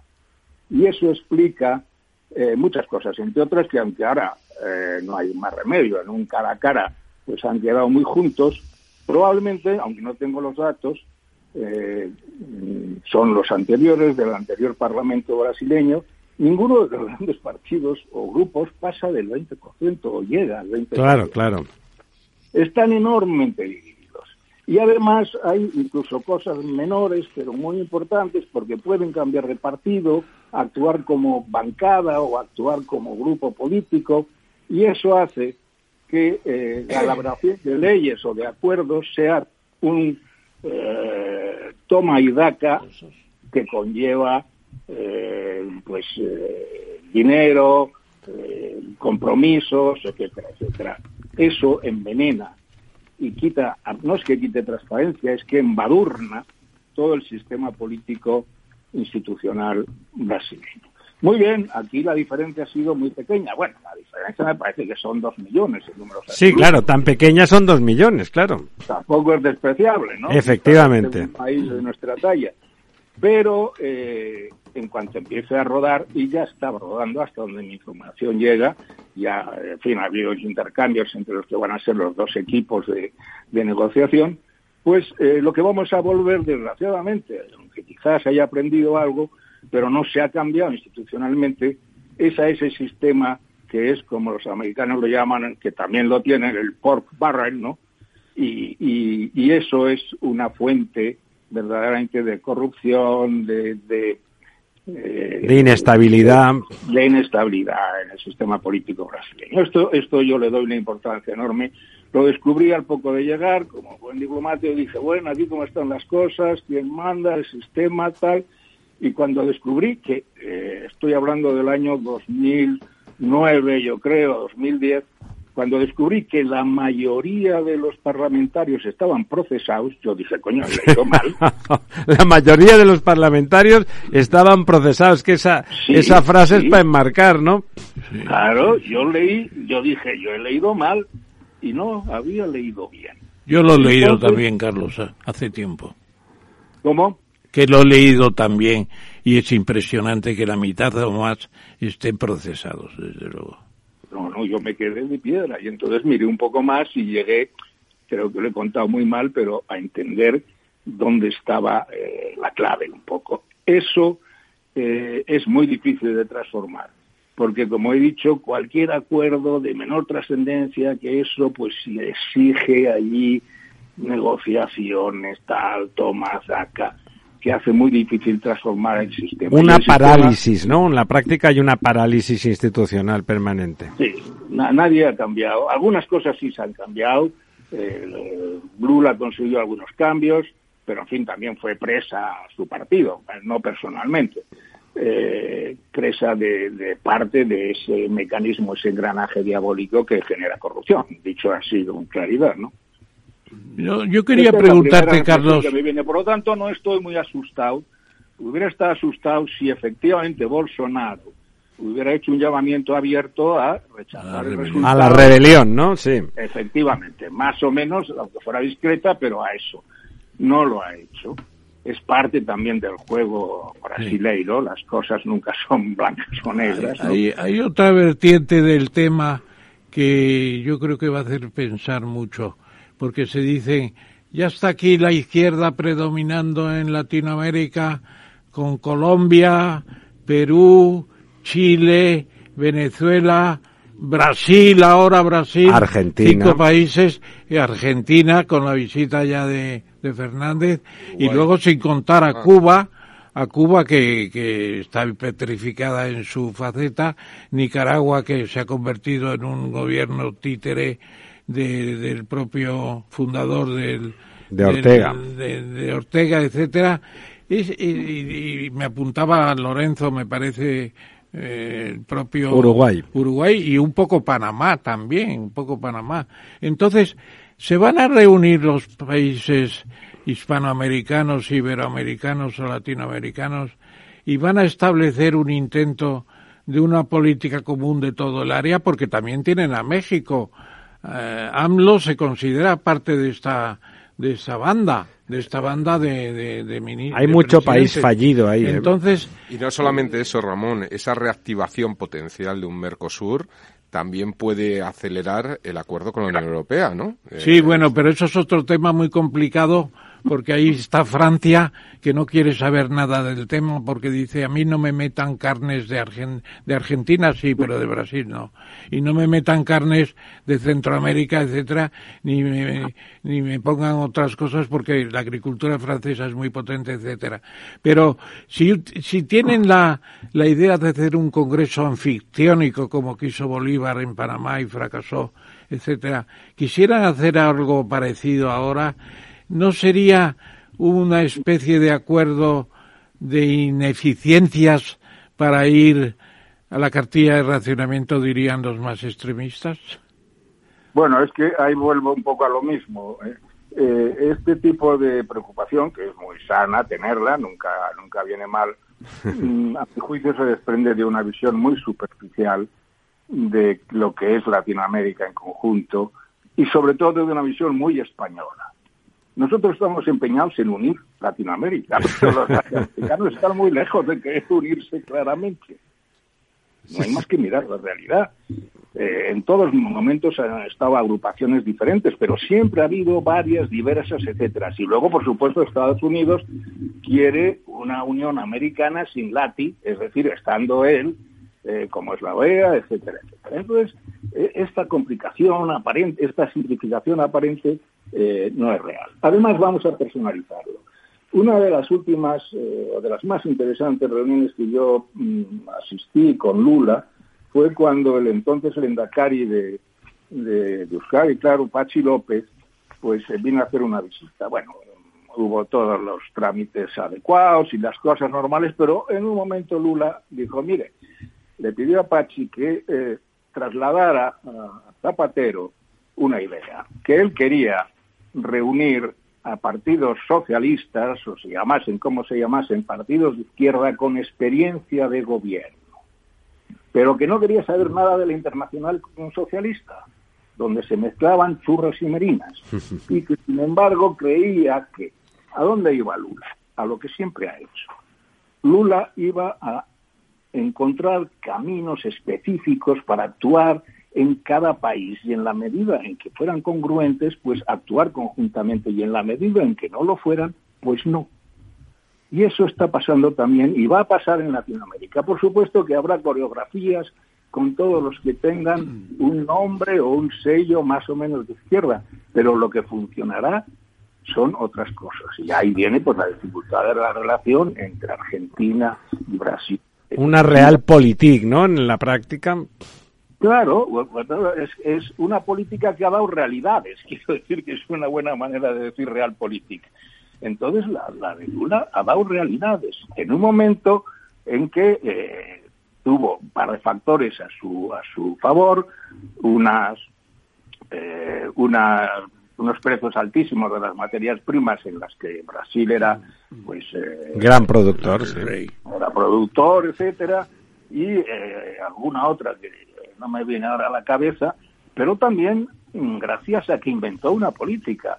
Yo cuando le pedí esto ya en la presentación de credenciales, que me resumiera su política, me dijo, es muy fácil, mire usted, lo que yo estoy haciendo es socialdemocracia más uno o dos puntos de redistribución de renta directa. Y así cambió el país. Bueno, no lo cambió tanto, ¿no? Porque resulta que siguen necesitando las tres comidas diarias. el país se estropeó. Yo creo con el embajador que sí que cambió el país, ¿no? Yo no creo que cambiara tanto porque eh, un cambio que eh, por otro mandato ulterior se viene abajo, pues es que no había calado profundamente. Hombre, era difícil de que calara, ¿no, don Ramón? y lo que ha hecho Bolsonaro es antidemocrático. Bueno, y entre medias hubo una señora también que se nos está, se está olvidando, ¿no? Que se llevó cositas a la bolsa sí, también. ¿no? Que hubo un problema con ella también, ¿no? Pero don Lorenzo quería preguntarle algo al embajador. Eh, buenas noches, eh, don Carlos. Eh, bueno, yo lo que ha comentado, eh, bueno, yo en parte, en parte disiento. eh, es verdad que estoy de acuerdo con que Brasil y sobre todo Argentina parece que van por libre con respecto al resto de, de, de Iberoamérica, pero sí que ha habido intentos, y ya no políticos, porque había barreras políticas, pero sí eh, empresariales, de ir vinculando cada vez más a una serie de países. Eh, Chile, en los últimos 30 años ha hecho una auténtica política de colonización empresarial por países como Colombia, como Perú, eh, es decir, ese lanzamiento de interconexión. El- bueno, uno de los ejemplos de, de- de unión en, en América están las compañías aéreas, ¿no? Lo del proyecto LATAM, que une LATAM eh, brasileña con el- la- las aerolíneas LAN eh, eh, chilenas, Chilenas. que hacen de alguna Sí, sí. forma que, que, que se, se canalizan una serie de, de líneas, de conexiones. que- Se vertebra que un poco aéreamente. Bueno, es que es la única posibilidad de vertebrar América, ¿no? Primero por, por la Varig me gustaba más que todo eso. Bueno, pero en cualquier caso son los que están vertebrando ahora mismo, ¿no? Es decir, que sí que ha habido el intento de tratar de unir las bolsas de Chile, Perú, Colombia y, y México, que fue, bueno, un intento de, de unir capitales, etcétera. Es decir, que sí que ha habido una cierta vocación por parte de cierta eh, sociedad eh, civil de estos países de tratar de vincularse. Las inversiones se canalizaban hacia Centroamérica, se canalizaban dentro de América. Es decir, yo creo que Brasil es verdad que es aparte, Brasil es, es- es- inmenso, continente. es un continente en sí mismo, y además que produce todo y lo produce bien, o sea, es que, que- que hacen de todo, ¿no? Satélites, lo que se han tenido tecnología y tienen tecnología. El resto de países eran un poquito más dependientes, sobre todo de Estados Unidos y, y tal, ¿no? O sea, yo, yo sí que creo que puede haber una oportunidad en el hecho de ese eh, color único que se está produciendo en toda la región, de que se puedan vertebrar eh, proyectos conjuntos y, elementos que puedan canalizar. Y yo creo que ahí Brasil, el nuevo Brasil de Lula, tiene algo que decir, ¿no? Porque entiendo que hay un mejor entendimiento con la Colombia actual que con la Colombia de hace eh, dos años, ¿no? Sí, sí, yo, yo no niego eso, eh, porque creo que usted ha hablado y está pensando sobre todo en el plano académico, en los planos de distintas iniciativas económico-sociales. Yo cuando he dicho lo que he dicho antes me refería a las eh, que también las hay, la nuestra, la primera, la conferencia latinoamericana, intenciones de agrupar y de unir toda Latinoamérica en una entidad fundamentalmente política. Mire usted, la, la, la red de relaciones que hay entre los países latinoamericanos y de ellos con España en cantidad de actividades, desde la enseñanza hasta los notarios, es enorme. Yo la fui descubriendo en mis años de Cuba y de y de y de Brasil, ¿no? Y es impresionante. Pero también le tengo que decir que el, el gran esfuerzo político de la conferencia latinoamericana, pues no ha hecho ningún mal, pero tampoco ha dado ningún fruto, digamos, trascendente y tangible. Es más, para aproximarse España a Brasil en serio, no debe hacerlo desde una posición eh, anteriormente definida o elaborada desde la conferencia latinoamericana. Iberoamericana es la conferencia, Carlos. Perdón, Que sí, y conferencia iberoamericana. perdón, perdón, iberoamericanos. Entonces, no debe hacerlo desde ahí, porque Brasil da de entrada un respingo. Brasil Ajá. sabe lo que es y se siente diferente y quien quiera entenderse con Brasil es lo primero que tiene que entender. No es un país más de la conferencia iberoamericana. Es el más grande, claro. El más grande y muchas más cosas. Y muchas más cosas, porque no solo es el más grande, es el más grande y el más distinto, etcétera, etcétera. Entonces, eh, políticamente, España, que tiene tanto que hacer, y de hecho hace, no digo la Unión Europea, porque la Unión Europea en la vida se ha interesado por Latinoamérica. Cuando Solana fue el hombre de las relaciones Sí. exteriores de Latinoamérica, que fueron unos cuantos años, no visitó nunca un país latinoamericano. Tremendo, ¿eh? No, no, pero no es el único. Le digo, he dicho Solana porque... Bueno, pero bueno, lo digo porque era español y por lo tanto podía tener esa sensibilidad, bueno, ¿no? pero es que, es que hay que mirar esas cosillas.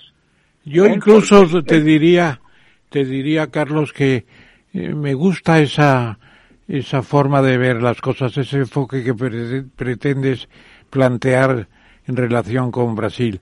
Yo tuve muy buena relación con un embajador brasileño y cuando vino por aquí Enrique Fernando, Fernando Enrique Cardoso, el anterior presidente a Lula, que fue el que, cae- que hizo caer la inflación en, en Brasil, introdujo una cierta política presupuestaria, trató de, de dominar a los grandes estados, cosa casi imposible.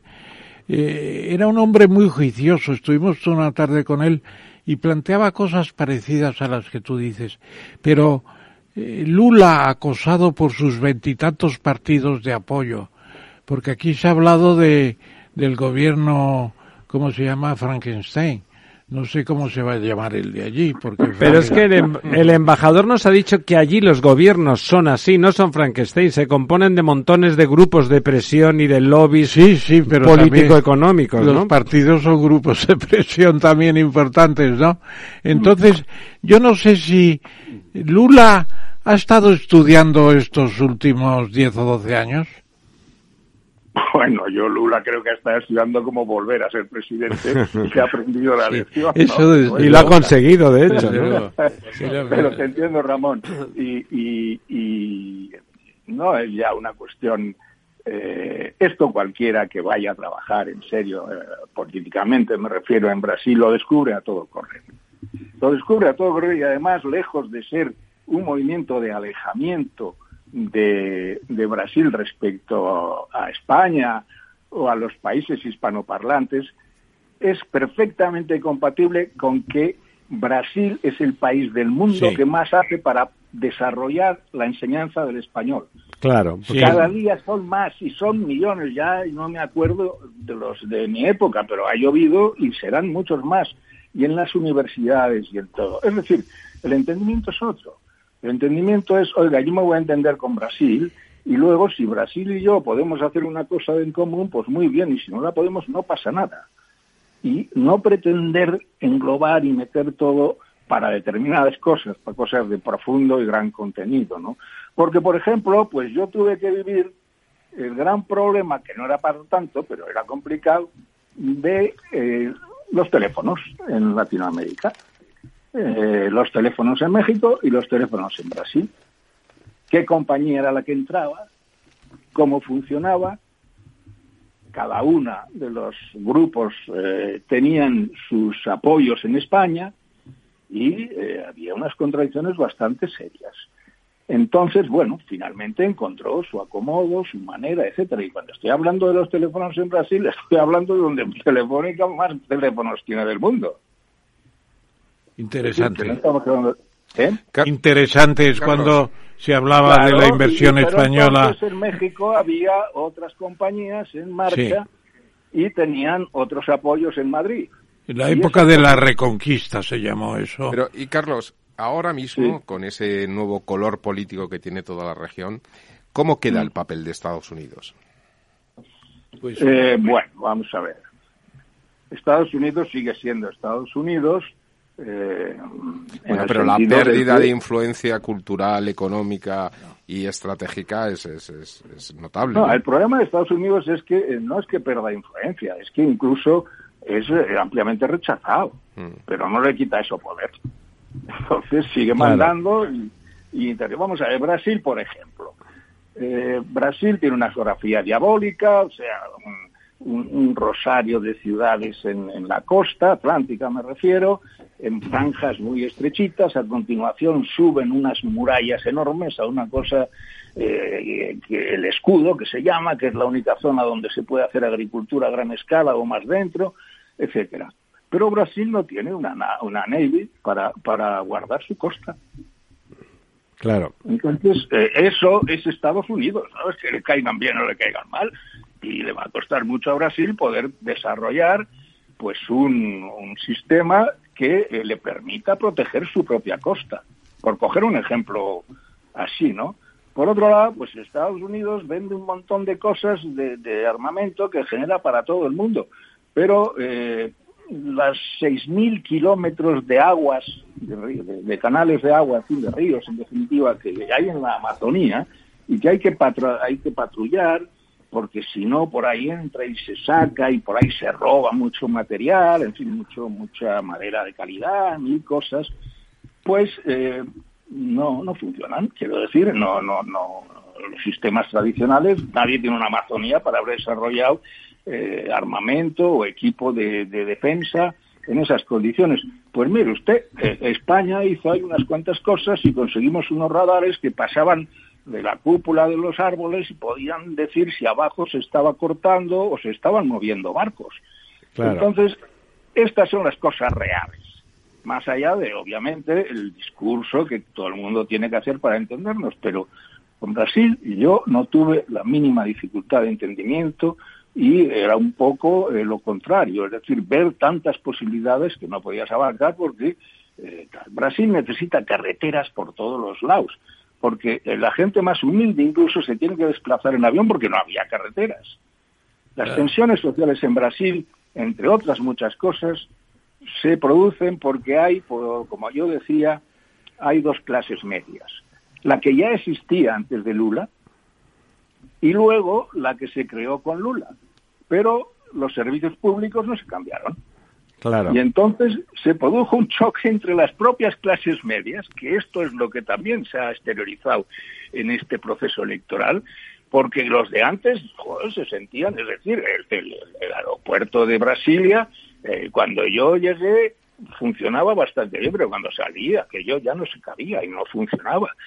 Y claro, en Brasil tú no puedes irte de un sitio a otro. Mire usted, cuando despegas por la noche de Brasilia y empiezas a volar, tardas tres horas en ver una luz abajo. Claro, estás rodeado de selva por todos sitios. No, no, no, pero en eso el país también está cambiando. Claro, Yo la primera claro, vez claro. que estuve en Brasil eh, fue el año 68 por ahí y entonces en broma los brasileños se preocupaban de la defensa y veías un barco allí en Río de Janeiro en, la- en las playas aquellas cerca de las playas y decían ¿sabes cómo se llama ese barco que hay en el fondo? Dice no no lo sé Dice, se llama adivida flotante, la deuda flotante, porque es el, el, es el, el portaaviones que nos regaló Estados Unidos y que consume la mitad del presupuesto de Marina. Tremendo, tremendo. Sí, sí. Y yo creo que Brasil no acaba de tener la, eh, la fuerza que pensaba Celso Furtado. Celso Furtado fue un economista brasileño que escribió Sí, un libro sí, maravilloso que se llama La formación económica de Brasil. Fantástico el libro. Yo le, le- le- tuve ocasión de, de estar con él varias veces. Fantástico. Y él mismo decía, esto no hay quien lo redondee al final. Estamos siempre el país de futuro de Stefan Zweig. ¿Sabe lo que Mm. pasa, don Ramón? Es que lo ha dicho el embajador. eh, Es un país tan gigante y con unas dificultades geográficos naturales tan importantes que no se puede vertebrar. Los países se vertebran desde tierra, no desde el aire. Desde el aire uno llega a los lugares, pero no se vertebra. España se vertebró, esa expresión tan bonita de Ortega, se vertebra mucho más cuando se construyen a, a través de los fondos estructurales realmente carreteras y trenes Las que llegan a todos los sitios. Y realmente eh, se queda todo accesible, se queda todo cerca. Y cuando está cerca de verdad y por tierra entonces se, se vertebra y se conoce ese territorio y Brasil está por vertebrar. Y esos estados gigantes que usted con, con- conoce y que, y que comentaba son casi países separados, ¿no? Que hablan el Cierto. mismo idioma, que tienen una naturaleza muy común, pero están muy separados, ¿no? y que, De- de y que votan diferente porque los mapas que hemos visto Sí, sí, son tremendos. de, de todo el norte de Lula y del sur de de, De Bolsonaro, de sí. Bolsonaro son impresionantes. Yo no he visto una separación tan nítida norte-sur es- es- tremenda. Es, es que es histórica también. Es decir, durante prácticamente la primera mitad del siglo XX, eh, el problema es el siguiente. Eh, Brasil, las grandes ciudades de Brasil, eh, Río, eh, Minas, eh, en fin, están cerca, Río sobre todo, claro, obviamente, en la costa, etcétera, etcétera. Eh, y luego, eh, salvando el caso de Sao Paulo, que está a 70 kilómetros de la costa, pero es que luego viene ese farallón gigantesco de altura, donde no hay carreteras para subir, bueno, hay algunas, claro, ¿no? Pero en fin, pero quiero decir que es un... Es una tortura, sí. Es una geografía diabólica, cuesta unas inversiones enormes hacerlo, etcétera, etcétera. Pues eh, eso ha ido separando y durante medio, medio siglo XX, pues Minas Gerais, porque tenía las minas, Río y Sao Paulo, que hoy día, Sao Paulo yo creo que será como el 30 o el 35% del PIB del país. Pues eh, es una cosa, y llegar al resto y al otro es un trabajo gigantesco. Sí, Eh, es, pero ustedes me han dado la clave, porque yo resumiría esta conversación, esta parte de la conversación, diciendo que modernizar el conjunto de Brasil requiere hacer cohesionarlo al mismo tiempo, porque si no se rompería. Claro. Miren ustedes, les voy a contar una anécdota. En el mercado negro de pasaportes, el pasaporte brasileño es el más caro. Ustedes dirán, uy, qué curioso, ¿y por qué? Pues mire, usted es muy fácil, usted es negro y va con el pasaporte brasileño y nadie le extraña, ¿no? Usted es blanco y tampoco. Usted es libanés, como dicen ellos. Y de- tampoco. de Oriente Medio y, tal, y tampoco. Usted va de japonés y solamente en Sao Paulo hay dos millones de japoneses. O sea que un pasaporte mm, de brasilero cuela muy bien. Es creíble, claro, es, es creíble. Usted puede ser usted puede ser brasileño y tener el aspecto de cualquier persona del planeta, ¿verdad? Evidente, claro. Entonces, eh, ahí empezamos a entender el país. Bueno, ese es un problemilla. Pero eh, hay más. Eh, es el país más religioso que yo he conocido. Hombre. De hecho, por ejemplo, los espiritistas, fíjense, para nosotros es una cosa a principios del 19, ¿no? Por ahí, ¿no? Bueno, siguen teniendo sus templos y sus cosas. Es decir, ahí hay católicos. Y dentro de los católicos, los de la... eh, ¿Cómo era? La- la- Oye, la- las macumbas en Río de Janeiro, que hay una detrás de otra. hay evangelistas, hay espiritistas. A mí la gente me pregunta, ¿y quiénes son, quiénes son los evangelistas? Y, y les Del contesto, séptimo día, ¿no? Sí. No, no, bajar aquí a, a- abajo, ¿cómo se llama? Al gran barrio del sur de Madrid. Tienen una iglesia con 12.000 afiliados aquí en Madrid. Amarilla. día nos vamos a enterar quiénes son los evangelistas, pero como ha pasado en Brasil, quizá demasiado tarde. Pero al mismo tiempo, Brasil eh, tiene tres mundos. Un mundo poco poblado y muy rico. Y cuando digo muy rico me refiero a que viaja en jet privados, en helicópteros, en yates, posee mansiones, por supuesto, en Sao Paulo y en Río, pero posee islas enteras. Ese es el dinero de Brasil, que no necesita representación política. Fíjense esto, Claro, que es claro. muy importante.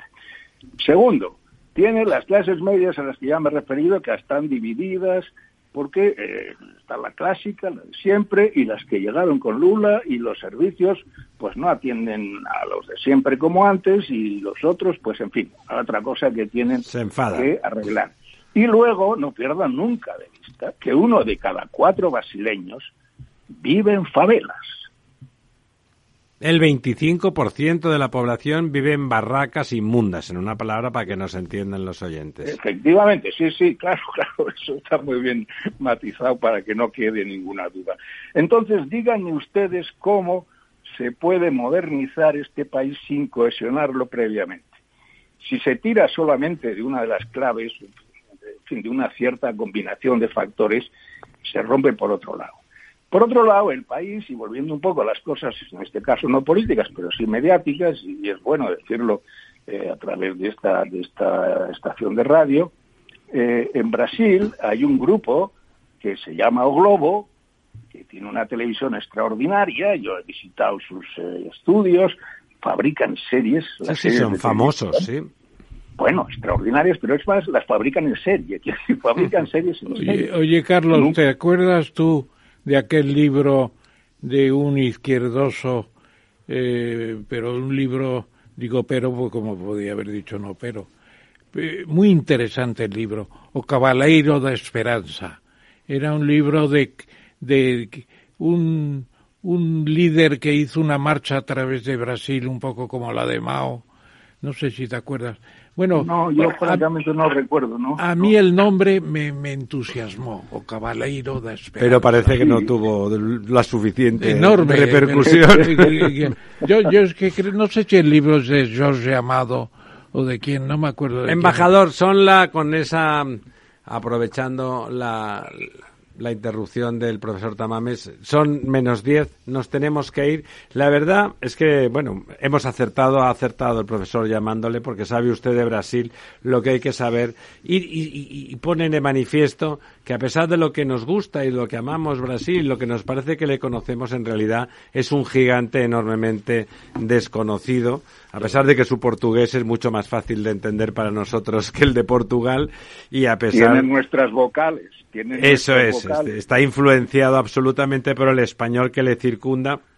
Y a pesar de que no se prodiga usted, si no le importa, eh, le volvemos a llamar en algunas semanas para ver cómo evoluciona ese nuevo Lula que se ha liado con algunos de los que antaño fueron rivales y son más centristas y aparentemente gentes eh, menos radicales eh, en algunas cosas.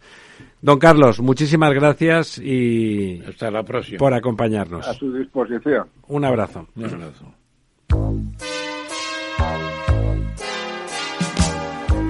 Bueno, la siguiente consulta nos llega desde Bulgaria, desde Sofía, la capital. Julen, buenos días. Muy buenos días, eh, señor Vicente y señor Durante. ¿Sigue usted Capital Radio en Bulgaria? Sí, hombre, lo cojo por internet cada día, ¿eh? Capital Radio es el que mejor lo, lo, lo, lo capto, vamos, en- inmediatamente.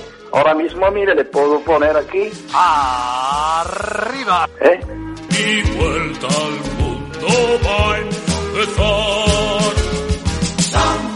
Son 80 días, son Capital Radio traspasa fronteras. Capital Radio sí es lo mejor, ¿eh? Con nosotros ven, lo pasaremos bien. La verdad desnuda. Ramiro Aurín. Capital Radio.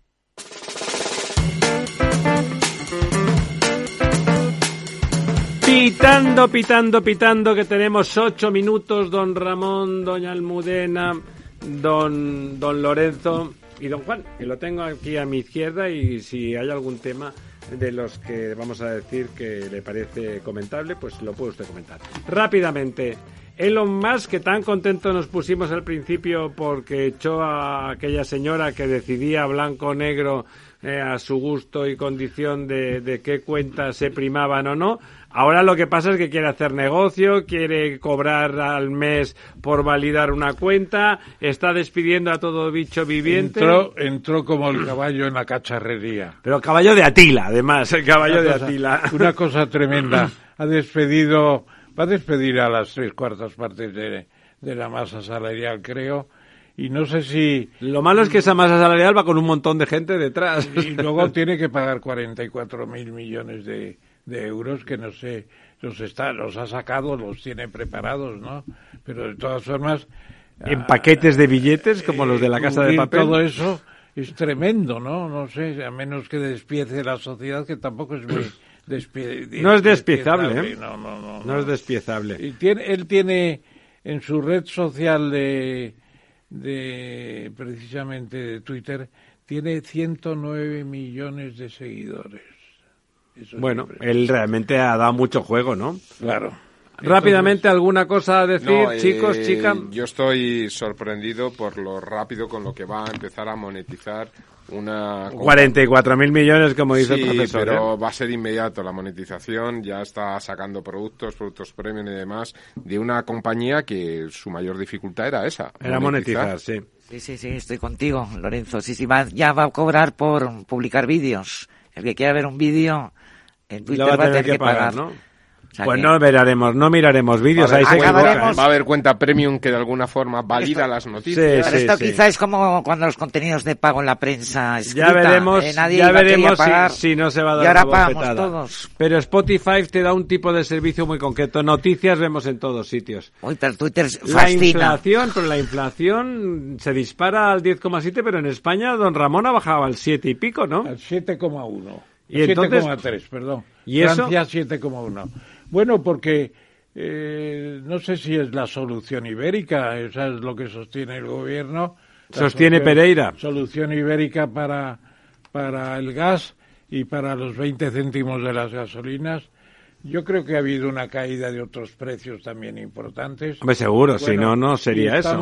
Por primera vez estamos los segundos de inflación solo después de, de, Sí, de Francia, que son autónomos en energía y que teóricamente- Estonia anda por 22,4, que es impresionante, y los Países Bajos por 16,8. Pero es que los tres bálticos están al lado de Rusia, ¿eh? Claro, están al lado Ahí de- la cosa está calentita, calentita. para los que- Pero bueno, me parece más significativo lo de Holanda, con un 16,8. Pero fíjese, Letonia, Lituania y Estonia Claro, son los últimos. son los vecinitos del amigo Putin. Claro, de inflación. de Esto la para los, para los defensores de la subida de tipos de interés para controlar la inflación, que expliquen por qué se producen estas discrepancias y si no tiene que ver con el tema de la influencia energética de la guerra. Hombre, hombre, por favor. Ah, bueno, pues entonces, ¿para qué suben los tipos de interés? Bueno, a mí no me lo pregunte. Usted, don Juan, que ha estado por ahí zascandileando en el mundo, ¿qué le parece, qué le parece la influencia de la guerra o de factores exógenos en la subida, en la inflación y en la diferencia brutal de inflación entre los países bálticos y, y la media europea? Yo creo que tiene mucha influencia la, la guerra de Ucrania, sin duda, ¿no? Y el problema alimentario y el problema energético, indudablemente. ¿eh? Pero yo creo que en España, finalmente, eso está más controlado. Hoy viene una información, no sé si en, el mundo, que habla de unas familias que se han desplazado a varios países europeos y han gastado como turistas aquí y allá restaurantes, hoteles, etcétera. Bueno, las diferencias en calidades iguales son brutales con Holanda, España, Inglaterra y tal. Los precios en muchos países europeos no es extraño que la inflación sea mucho más alta, ¿no? ¿De dónde venga la inflación? Si viene de la energía y viene de la guerra y viene del Hombre, tema alimentario. El país No, con mejor inflación es Francia, que es el único que tiene una red eléctrica. Claro, propia. A ver, sí que, tiene, que sí que influye la guerra, por supuesto, pero es que antes de la guerra ya teníamos una inflación alta. O sea, viene la política expansiva, la barra libre que ha ido dando el Banco Central Europeo. Sí, la liquidez esa Eh, La excesiva. liquidez ah, excesiva.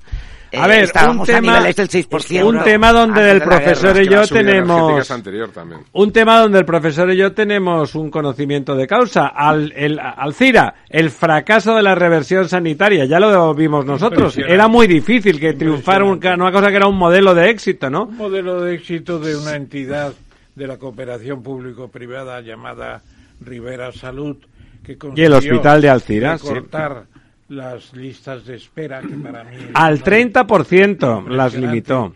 Luego la caída de los precios de la cama por, por, por día. Los costes al los costes de 75%. personal, etcétera, pues eso se lo ha llevado todo el viento. Primero con la señora Mandona, ¿cómo se llama? Mandona.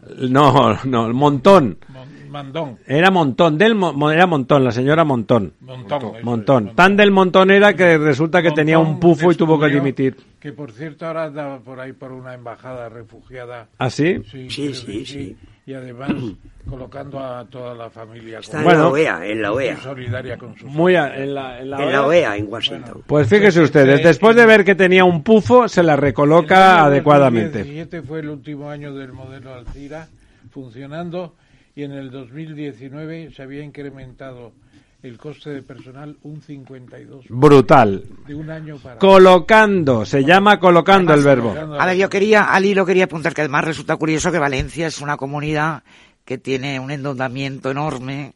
¿Qué un tiene de- un? endeudamiento, la deuda que tiene la comunidad valenciana. La segunda después de Cataluña, Eh, ¿no?